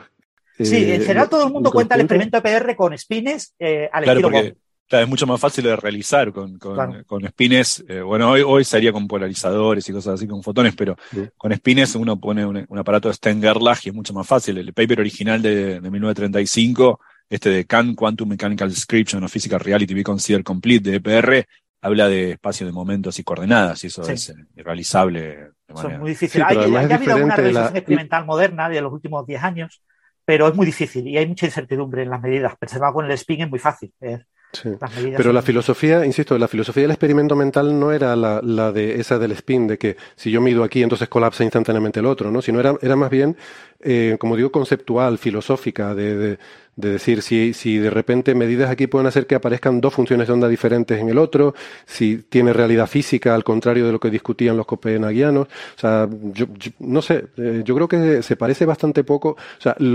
la idea que tenemos moderna de EPR creo que es básicamente lo que hizo Bohm o lo que, lo que propuso eh, la idea de Bohm de, de cómo hacer eso, ¿no? Y se parece probablemente más a lo que pensaba Einstein también, que era un problema de la teoría.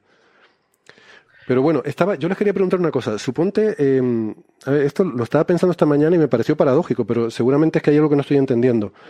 Y tiene que ver con, el- eh, bueno, suponte que coges mm, dos partículas entrelazadas, ¿no? Como, eh, como estábamos hablando con este tipo de experimentos, y haces la, mm, la medida de... mm, O sea, imagínate coges tus partículas y mides... eh, de hecho, las coges las dos y mides las dos el spin en la dirección Z.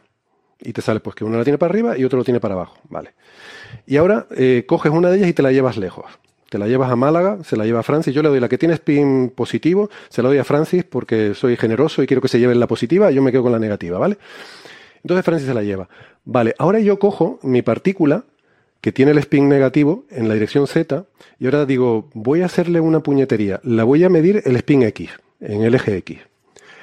Y claro, las tres componentes del spin X y Z son, mm, son, eh, digamos, observables incompatibles. Tú no puedes conocer simultáneamente eh, diferentes componentes del momento del, del spin. Entonces, si yo, cuando yo mido el spin en la dirección X, lo mido, eso resetea el Z. ¿Vale? Este- Esto tiene que ver con el experimento de Sternger-Lach que mencionaba Gastón. Si yo mido una componente del spin, eh, queda determinada, pero luego mido otra componente diferente y entonces se resetea la que yo había medido antes. De- deja de estar determinada, vuelve a estar indeterminada. Entonces, Francis se llevó su spin Z positivo, pero ahora yo le hago la puñeta y mido en mi partícula el spin X, con lo cual se resetea el Z. Si se resetea el Z en el mío, se debería resetear el Z también en el suyo. Y en ese caso, ¿podría Francis encontrarse con que su partícula ahora tiene Z negativo? Y entonces podría saber que yo he hecho una medida en la mía. Y eso ocurriría instantáneamente. No, no, no. O sea, Bueno, o sea, podría. A ver, yo, si yo hagamos el experimento de Nueva York a Málaga, que es más, eh, es mejor porque estamos más lejos. claro, cuanto más lejos mejor en un experimento mental, vale. Si yo tengo una partícula y sé que está en un estado entrelazado con la que tiene Francis, es decir, que si Francis eh, mide eh, que el spin está para arriba, yo mido que está para abajo y viceversa, y yo mido mi, mi spin para abajo, automáticamente, automáticamente, instantáneamente, yo gano cierta información, pero es una información subjuntiva. No transferí información, gano una información yo, que es, ahora yo sé que si Francis midiera el spin, le daría para, para, para, para el lado contrario al que yo medí. Pero no puedo hacer mucho con esa información. No me sirve para avisarle a Francis. No me sirve para saber ni siquiera si Francis midió o no midió. No puedo tener esa información. Sí, sí, claro, Eh, ese, ese es el experimento mental clásico. Pero ahora tú mides en, la- en el eje X. Ahora mides el spin en la componente X. Imagínate, o sea, es decir, tú mides, eh, eh, eh, Gastón mide en Nueva York en el eje X.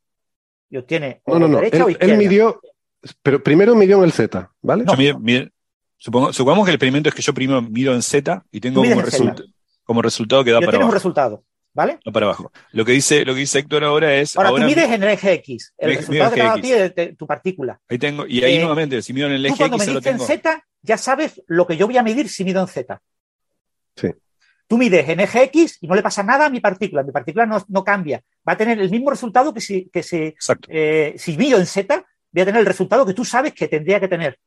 Tú no puedes influir en mi partícula midiendo en X y después midiendo en Y y, y haciendo eh, perrerías a esa partícula. No puedes influir en mi partícula. ¿Vale? Sí, mi eso- partícula y la tuya por están sentido- correlacionadas para hacer medidas en Z. Si se miden Sí. en Z, una está abajo y otra está arriba. Nunca. Yo no sé cuál está abajo y cuál está arriba. Yo no puedo Si hacer mide, nunca- que es arriba, Claro, si yo mido de si se mide vuelta. en Z, en el otro lado. Ahora, yo puedo hacerle perrerías a esta partícula, que el entrelazamiento no es ninguna conexión mágica entre ambas partículas, de tal manera que si yo le hago perrerías a una, la- las perrerías las siente la otra. No, no, no. Es que la otra ni Lo se sé, entera. lo sé, pero, pero por eso estoy intentando entenderlo. ¿Por qué, por qué no? O sea, ¿qué es lo que. Claro, porque, que por ejemplo, imagine- imaginemos que, que si yo ahora, después de haber medido el spin en Z hacia abajo, y tener la certeza de que si Francis midiera el spin en Z, le daría para arriba, pero no sé ni siquiera si lo midió o no, con mi, con mi estado de spin para abajo, yo luego puedo medir- hacer lo que quiera. Eh, puedo, en particular, lo que propones vos, medir en el eje X. Y voy a, como partir un estado con el Z hacia abajo, medir en X, tengo la 50% de probabilidad de medir eh, para la derecha o para la izquierda. Mido y obtengo para la izquierda. Lo que fuere, pero yo es solamente haber hecho un nuevo experimento cuántico habiendo partido un estado inicial.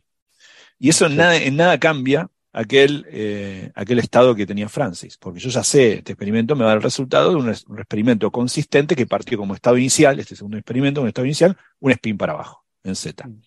Y luego, bueno, haré mecánica cuántica de mi lado. Pero eso nunca afectó lo, que, yo- lo que le pasa a Francis. O sea, yo hago mi experimento en Málaga eh, para medir en Z y yo tengo un resultado.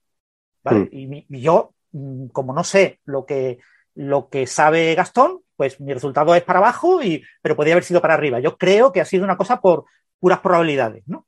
Ahora eh, me informa Gastón de que ha hecho una medida en el eje X y la ha dado izquierda. Yo le digo, vale, pues no me has dado información, no tengo ni, me lo informa por un, por un telefonazo. Ahora sí, por el teléfono él me dice, pero antes medí en Z. Y Francis, ¿qué resultado me dio? Yo le diré, a mí me ha dado abajo, a ti te tuvo que dar arriba. Claro, pero es que ese no es el punto. El punto es que cuando Gastón hace la medida en X, cuando Gastón hace la medida en X, eh, eh, porque son, eh, son observables incompatibles, el spin en Z se resetea, vuelve a quedar indeterminado. Pero si es Entonces- su partícula, no es mío. En su partícula. No, eh, perdón, Claro, el entonces es que se ha no- destruido, se ha destruido No, el entrelazamiento una vez que has hecho la medida, claro. Claro, claro, pero el spin en Z no es que se resetea, el estado inicial es el spin en Z para abajo con el que yo Sí. partí. Lo que pasa es que después tengo el 50% de probabilidades, ese estado escrito en la otra base, el 50% de probabilidades está a la derecha o a la izquierda. No, pero esto, estos son los experimentos de Stenger-Lack encadenados. Una vez que tú mides en X, el spin en Z queda indeterminado y vuelves a tener Claro, dado 50% de izquierda en, probabilidad cada uno de dado izquierda en X, pues tú ya no sabes Sí. en Z si es para arriba o para abajo. Luego Exacto, tienes que el proyectar. Z, Para saber si mide- que está si en luego Z, tienes que mides- volver a proyectar. Si vuelves a medir en Z, te puede dar para arriba o para abajo, ¿no? Pero esa medida no afecta en nada a lo que yo haga en Málaga. O sea, el Vale, porque ya han quedado, han quedado separadas después de la primera Claro, medida, el seguramente. Se entrelazamiento es una correlación entre resultados. No es una correlación física, no es una conexión, no es un agujero de gusano que conecta a ambos y que, Que no, que sí, que lo entiendo, que, que eso lo entiendo, o sea, eh, eh, eso me queda claro. Lo que, lo que no me queda, o sea, lo, lo que no acabo de ver entonces es si a Gastón se le vuelve a quedar indeterminado el spin en Z, Claro, exacto. El- el- el- el- el- se rompe la correlación en el momento que Claro, una de las la mediciones, una de las mediciones, la cual- medición. cualquiera sea esa, una de las mediciones cualquiera sea esa, haya proyectado en uno de los dos estados originales de, Sí. la, de la base original. Una vez que, no importa qué combinación haya uno hecho de cadena de observaciones, en el momento que una de esas observaciones Ujú. Eh, ya haya proyectado en uno de los dos vectores de la base original, entonces ahí ya se rompió la, la- ahí Sí, ya, el- yo ya sé subjuntivamente lo que Francis pudo haber medido. Hay una modificación de este experimento que me parece muy interesante, que una vez me propuso un estudiante cuando daba cuántica. Supongamos que hacemos esto y yo le envío a Francis un, un, eh, un, eh, un- un spin y yo eh, recibo el otro spin.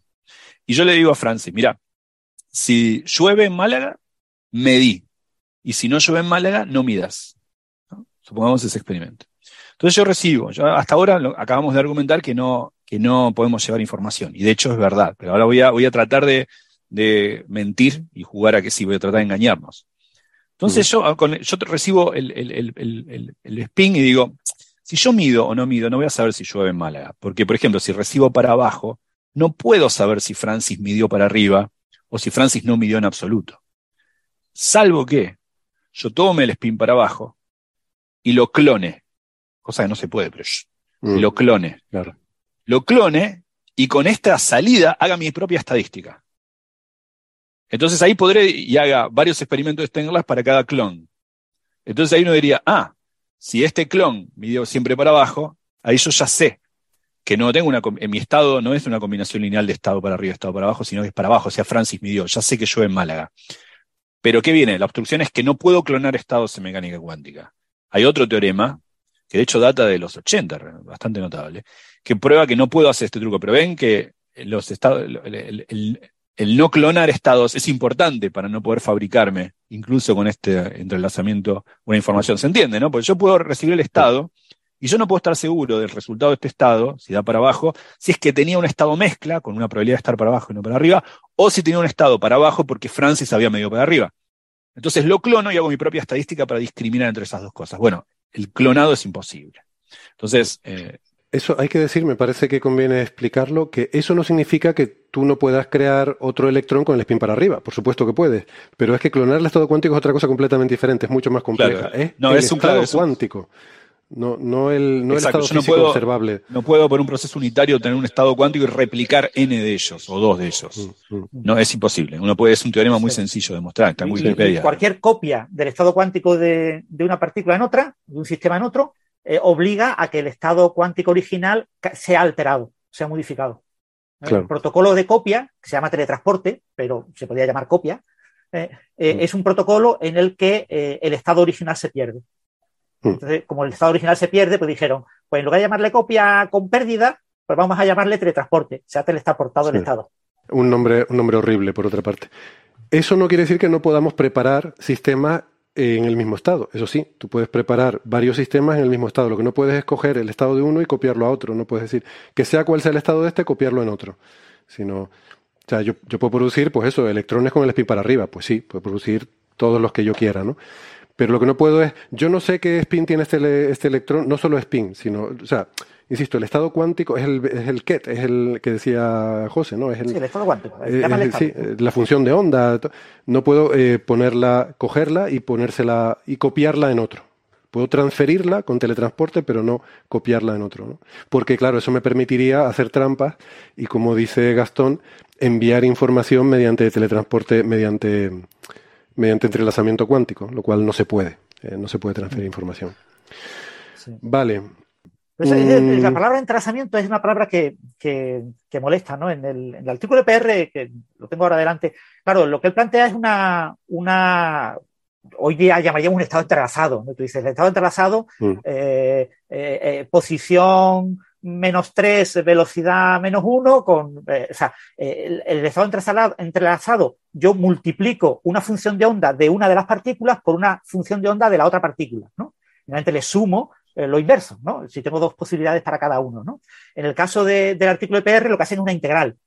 Integran en X todas las posibles posiciones de una partícula con todos los posibles momentos de la otra. ¿no? O integran en momento. Pueden integrar en X un momento. Pero, pero eso es un ejemplo que ponen, ¿eh? O sea, ellos hacen la discusión en general para dos variables A y B, que llaman, pero como ejemplo ponen eso de la posición y el momento, ¿no? Eh, que, bueno, que es un buen ejemplo, sí. Y ahí lo... Pero, pero vamos, que la, la discusión en general no, no está Pero digo que restringida el, punto clave es la no separabilidad. O sea, que eh, el, el punto clave es que tú no. mm, eh, eh, un sistema cuántico es separable cuando en dos observables tú puedes considerar eh, toda la física de un observable como un término y toda la física del otro observable como otro término y tienes un producto. Y, y cuando tú eh, coges parte de la física de un observable y la multiplicas por parte de la física del otro, ya tienes un estado no, no separable, no puedes factorizar, porque no está la física completa. Tienes eh, A1 más A2 y lo multiplicas por B1 más B2, tienes física B y física A perfectamente separadas e independientes. Pero si tú pones A1 por B2 y B1 por A2, ya está parte de la física, parte de los estados, ese es el entrelazamiento. Y eso es lo que ellos tratan de hacer con una integral continua, ¿no? Y entonces, claro, miden posición, y entonces sale una delta de Dirac en posición, miden momento, le sale un- un- una exponencial eh, para el momento, eh, que son esos estados sin error. ¿Vale? Una, una delta de Dirac eh, para la posición es básicamente no tener error en posición. Mm. Está exactamente, lo he medido en X1. ¿m? Entonces yo sé cuánto, eh, y entonces lo hacen para el estado de una de las partículas, pero ya digo, como un estado no separable. Pero lo que están midiendo en el ejemplo que ponen eh, con P, Q y, las X es básicamente eso, medir momento y, posición para eh, dos partículas que en principio están separadas y por leyes de conservación están haciendo un movimiento perfectamente simétrico. Este artículo fue, ya digo, muy relevante eh, en el momento en el que se empezó a poner de moda el entrelazamiento. Y el entrelazamiento se pone de moda en los 80 con los experimentos de Aspect, ¿no? que son los Ujú. experimentos que se ven y se, y se divulgan en todos los, los medios como la gran victoria de, de Bohr contra Einstein, ¿no? que es una chorrada, pero bueno, eh, eh, se ve de esa manera, se ven de esa manera y populariza el entrelazamiento como, como algo que puede ser útil eh, para hacer eh, tratamiento de información cuántica. Y de ahí, pues, el premio Nobel, ¿no? Mm. Y EPR es el artículo más citado de Einstein, pero fundamentalmente porque el resto de los artículos, los clásicos de Einstein, nadie lo cita porque están en el libro de texto. O sea, nadie Sí, cita pues el artículo ya- de 1905. Sí, sí, es verdad, es una pena, ¿no? Eso lo hemos hablado a veces, cuando ya te- se convierte en un clásico y ya se dejan de citar, sí, sí. Pero claro, esto, eh, bueno, por, por terminar de cerrar un poco esta historia es lo que dices tú, los experimentos inspirados por las desigualdades de Bell que hacen eh, Aspect y compañía terminan por dejar claro que la mecánica cuántica se parece más a la visión de Bohr, a la interpretación de Copenhague, que una visión de variables ocultas, por lo menos en su versión local. No pueden Claro. descartar las variables ocultas no locales, pero uno pensaría que Einstein El tema probablemente de las tenía... variables ocultas no, no locales es un tema que también históricamente es un tema que realmente muy poca gente lo discutió, ¿vale? O sea, ni Einstein ni ninguno de los defensores de variables ocultas en la década de los 30, incluso en la década de los 50, se planteaba la idea de variables ocultas no locales, ¿no? La no localidad era una cosa, eh, eso no, no se comentaba. Claro, ¿no? por, por eso digo que Einstein probablemente estaba pensando embargo, en variables Bell- locales. Bell eh, tenía una visión muy realista. Bell sí quería variables ocultas. Él habló de lo que él llamaba behables, mm, los entes, ¿no? los que son. Eh, eran unos elementos subyacentes una, una realidad de behables subyacente a la mecánica cuántica. Eh, esos behables tenían propiedades bien determinadas, bien definidas, sus variables ocultas, pero una distribución estadística, porque eran muchos. Y entonces, la mecánica cuántica es una especie de teoría estadística de eh, las propiedades que tienen los behaviors. Y, y entonces, el, el- eh, para, eso para, para Bell era algo mm, como mucho más claro y bien definido. Claro, esos behaviors tenían que ser no locales, tenían que tener una serie de problemas. Y, y lo que nos planteaba eh, Bell eran unas desigualdades que si eh, las pasaba la cuántica, pues, eh, pues bueno, pues, los que- tenían que ser no locales, Creo que si pero alguien, que para Bell no había ningún problema en que lo fueran. si alguien le golpeaba la puerta en la oficina a Einstein y le decía, tengo una solución, una, una teoría no local, te, te- te echaba, un, te tiraba cosas, te tiraba cosas. No, Exacto. no. O sea, Seguramente hay- hay- te, hay mucho- odiarían, te Claro. más que a Bohr. muchas interpretaciones de la cuántica eh, hacen con, con tal de salvarse. No, pero ojo, puede haber variables ocultas, pero las cosas que tienen que hacer, como el superdeterminismo, son mucho más extrañas que la cuántica. Eh, Sí, en- en- Sí, sí. Bueno, el, el punto de vista de las interpretaciones se, se ha puesto de moda, eh, se puso de moda absolutamente en los 90, el que cualquier físico que trabajara en cuántica, que ya tiene cierta edad, tenía que tener su propia interpretación. Me gustó esa, ella tenía cierta edad. Claro, eh, cuando tienes cierta edad, entonces, pues los grandes genios, que si Weinberg, que Toff, que sí, pero incluso gente de segunda, de tercera y de cuarta, eh, todos tenían que tener su propia interpretación. ¿no? Esto es como en cosmología o en inflación, ¿no? Todos los cosmólogos teóricos tienen que tener su propia teoría de la inflación. Bueno, o en que no altas tenga- energías las partículas, ¿no? Cada, cada físico tenía que predecir su partícula, cada físico de partículas. Más o menos, eh, más o menos. Eh, eh, el- el- eh, es una cosa como, como, entonces eso hace que, eh, como en filosofía, en, en filosofía, eh, el buen filósofo, Gastón sabe mucho más de filosofía que yo, el buen filósofo lo que hace es conocer muy bien lo que han dicho los demás filósofos para decir más o menos lo mismo, pero con palabras distintas. Y entonces, y poner su novedad en una- un nuevo relato de las discusiones que están ahí de fondo, ¿no? Y claro, lo- los filósofos más modernos que ya empiezan a hablar de que si el transhumanismo, que si eh, filosofía de la biología, que si filosofía de la tecnología, lo que tratan es no decir lo mismo. Es decir, no, es que no se ha hablado nunca de tecnología. Vamos a hablar de la tecnología de las de los GPTs, del DALI, ¿no? La tecnología DALI. eh, o, o los creadores de textos. Entonces, eh, tratan de buscar temas en los que puedan utilizar un lenguaje que no ha sido ya usado, ¿no? Entonces, eso es lo que ha pasado con las interpretaciones de la cuántica. Muchos físicos de relativamente poco renombre, eh, con contribuciones mm, a veces más importantes, a veces menos importantes, pero han tratado de hacer su aportación al grano de arena, ¿no? Es decir, pues de, todas estas palabras que utilizan estos físicos para esta interpretación, voy a coger de aquí una, de allí otra, y los voy a combinar en una costelera y voy a sacar mi interpretación. Entonces hay muchísimas interpretaciones y lo maravilloso o lo no tan maravilloso de las interpretaciones es que es muy fácil escribir un libro de una interpretación.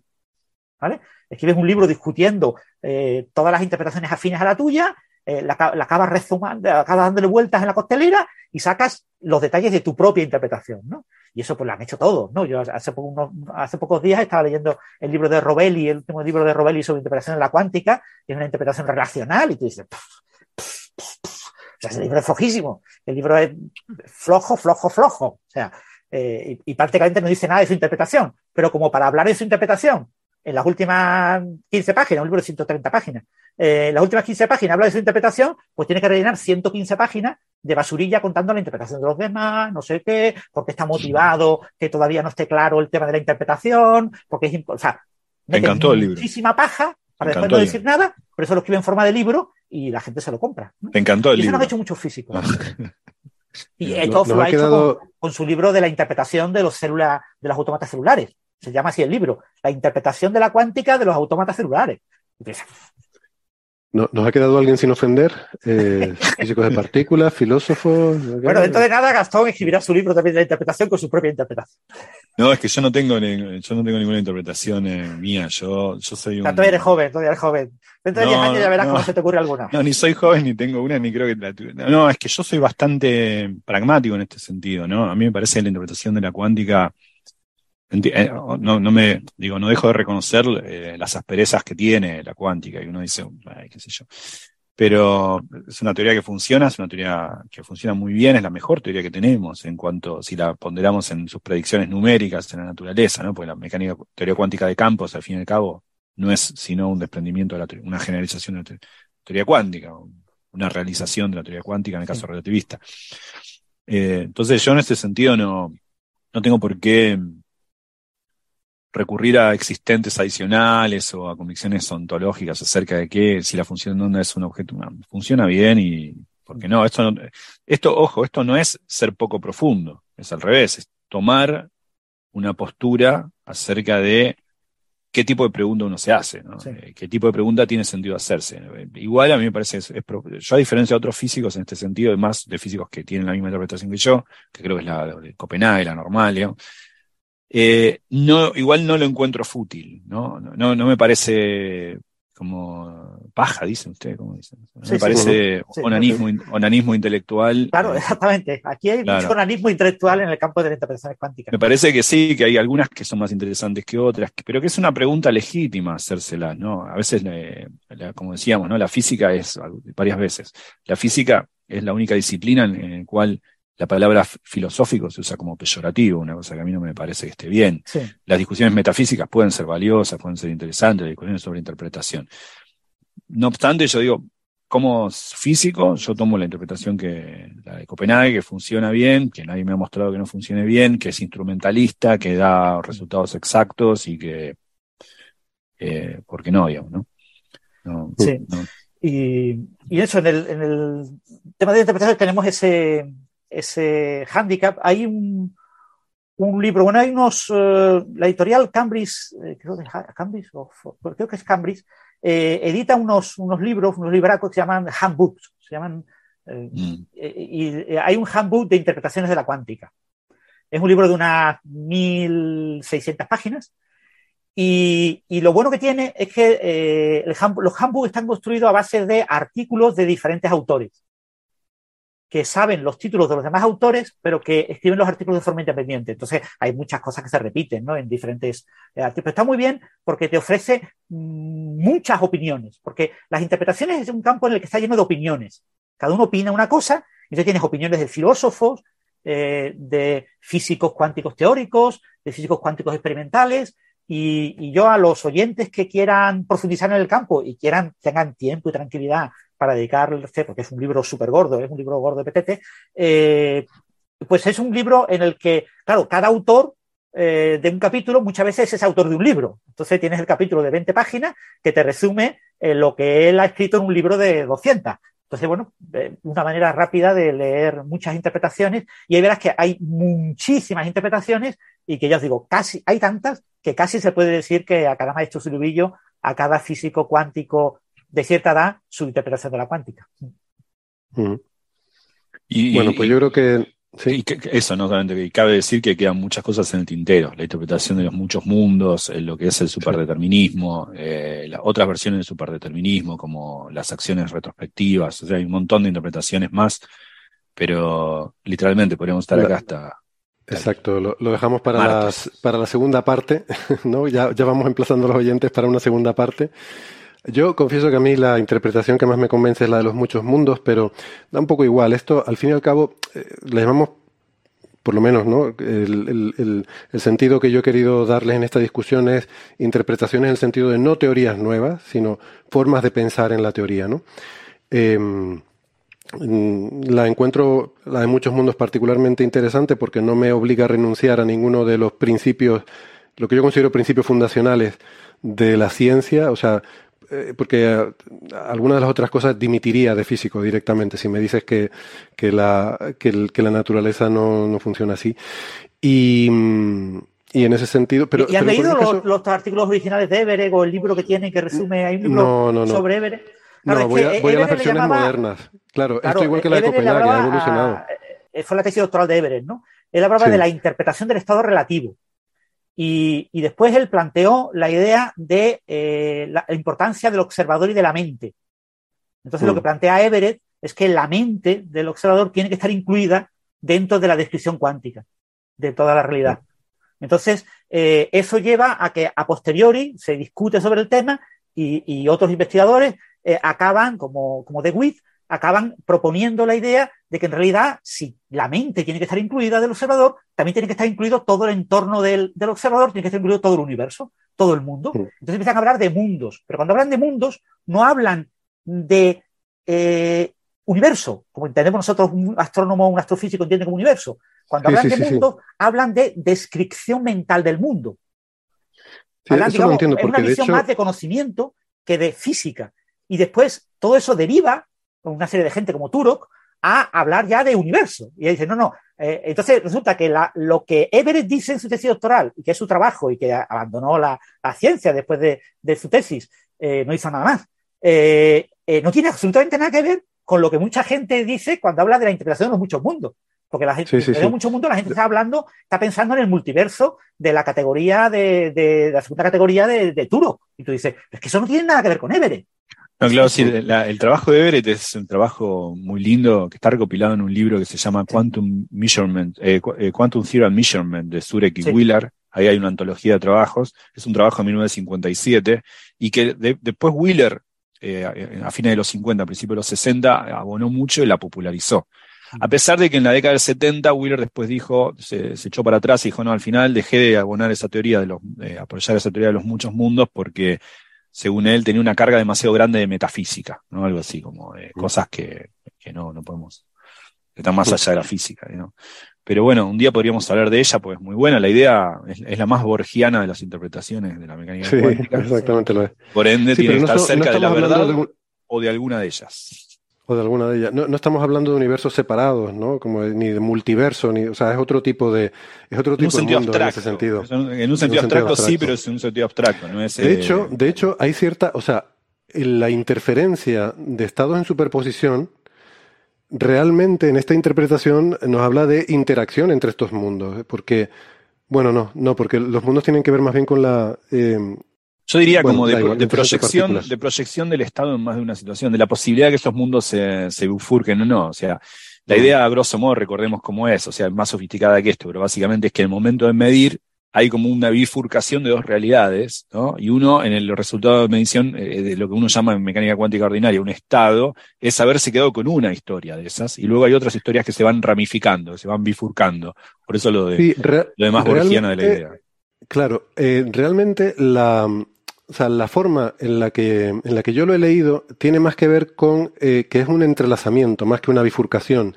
O sea, que igual que las partículas que interactúan van quedando entrelazadas, pues que eso al final acaba llegando también al mundo macroscópico. O sea, que el, el gato de Schrödinger, hay al final un entrelazamiento del observador con el gato vivo y el gato muerto, de forma que hay uno, o sea, eh, que al igual que hay una superposición de... Nosotros estamos acostumbrados a que el- cuando hacemos una medida el universo colapsa un valor, pero suponte que no colapsa, ¿no? Sino que se mantienen en superposición, van coexistiendo las superposiciones de los diferentes estados, eh, pero a nivel de partículas y a nivel de todo, a medida que se van produciendo esas...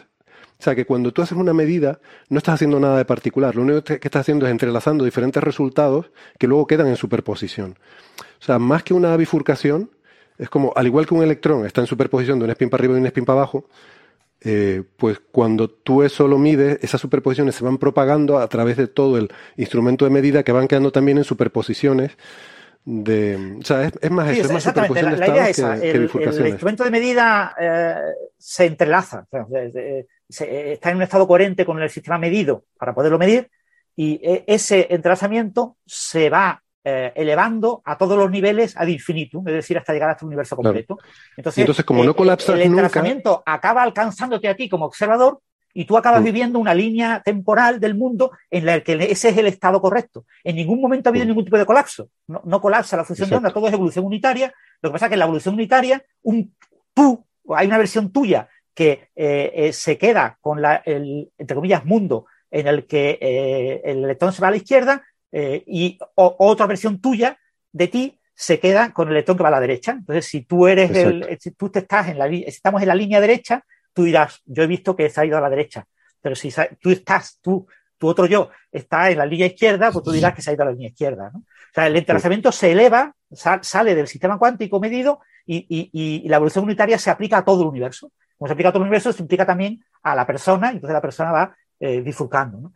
Claro, eso, eh, el problema que tiene es que en el momento en el que tú eso te lo conceptúas diciendo, bueno, aquí si de verdad ocurre ese tipo de división y no, no solo lenguaje, eh, pues claro, la cantidad de información necesaria para estar haciendo esto con todos los posibles estados, teniendo en cuenta que cosas como la posición podría ser continua, probablemente no exista lo continuo en la naturaleza, pero si la posición es continua, estamos hablando de un infinito no numerable, o sea, esto se está partiendo, o sea, todo el mundo piensa en, izquierda-derecha, pero en realidad la pero naturaleza no es, es, mucho más pero complicada. lo que pero lo que es, lo que queda en, en superposición no es las posiciones, sino las posibles interacciones que haya. O sea, no tienes que convivir con todas las posiciones del electrón, sino cuáles son las posibles interacciones del electrón que tenga. Claro, las medidas, o sea, lo, lo medido. Mm. Pero claro, las medido, interacciones es que todas las partículas están constantemente interaccionando. Sí, O sea, eso es. no, no existe la posibilidad de decir, mm, solo interacciona lo que yo creo que interaccione, ¿vale? O sea, No, no, los, sí, sí, sí. los 20 O sea, experimentos que voy a hacer yo en mi vida son los únicos que bifurca el, mundo. No, no, no, todo, cualquier interacción, Es irrelevante, no, no, es que el, Sí. el- el resto del cada uno de estos átomos de tu cuerpo está interaccionando y está Totalmente. medidas. Cada electrón que hay en el universo está realizando interacciones y medidas. Hay un universo en el cual este programa hubiese tardado, hubiese durado dos horas. No lo creo. Bueno, pues eso es em, todo lo que teníamos para hoy, em, pero el tema da para mucho más. Así Sí, que prometemos una segunda sí, parte.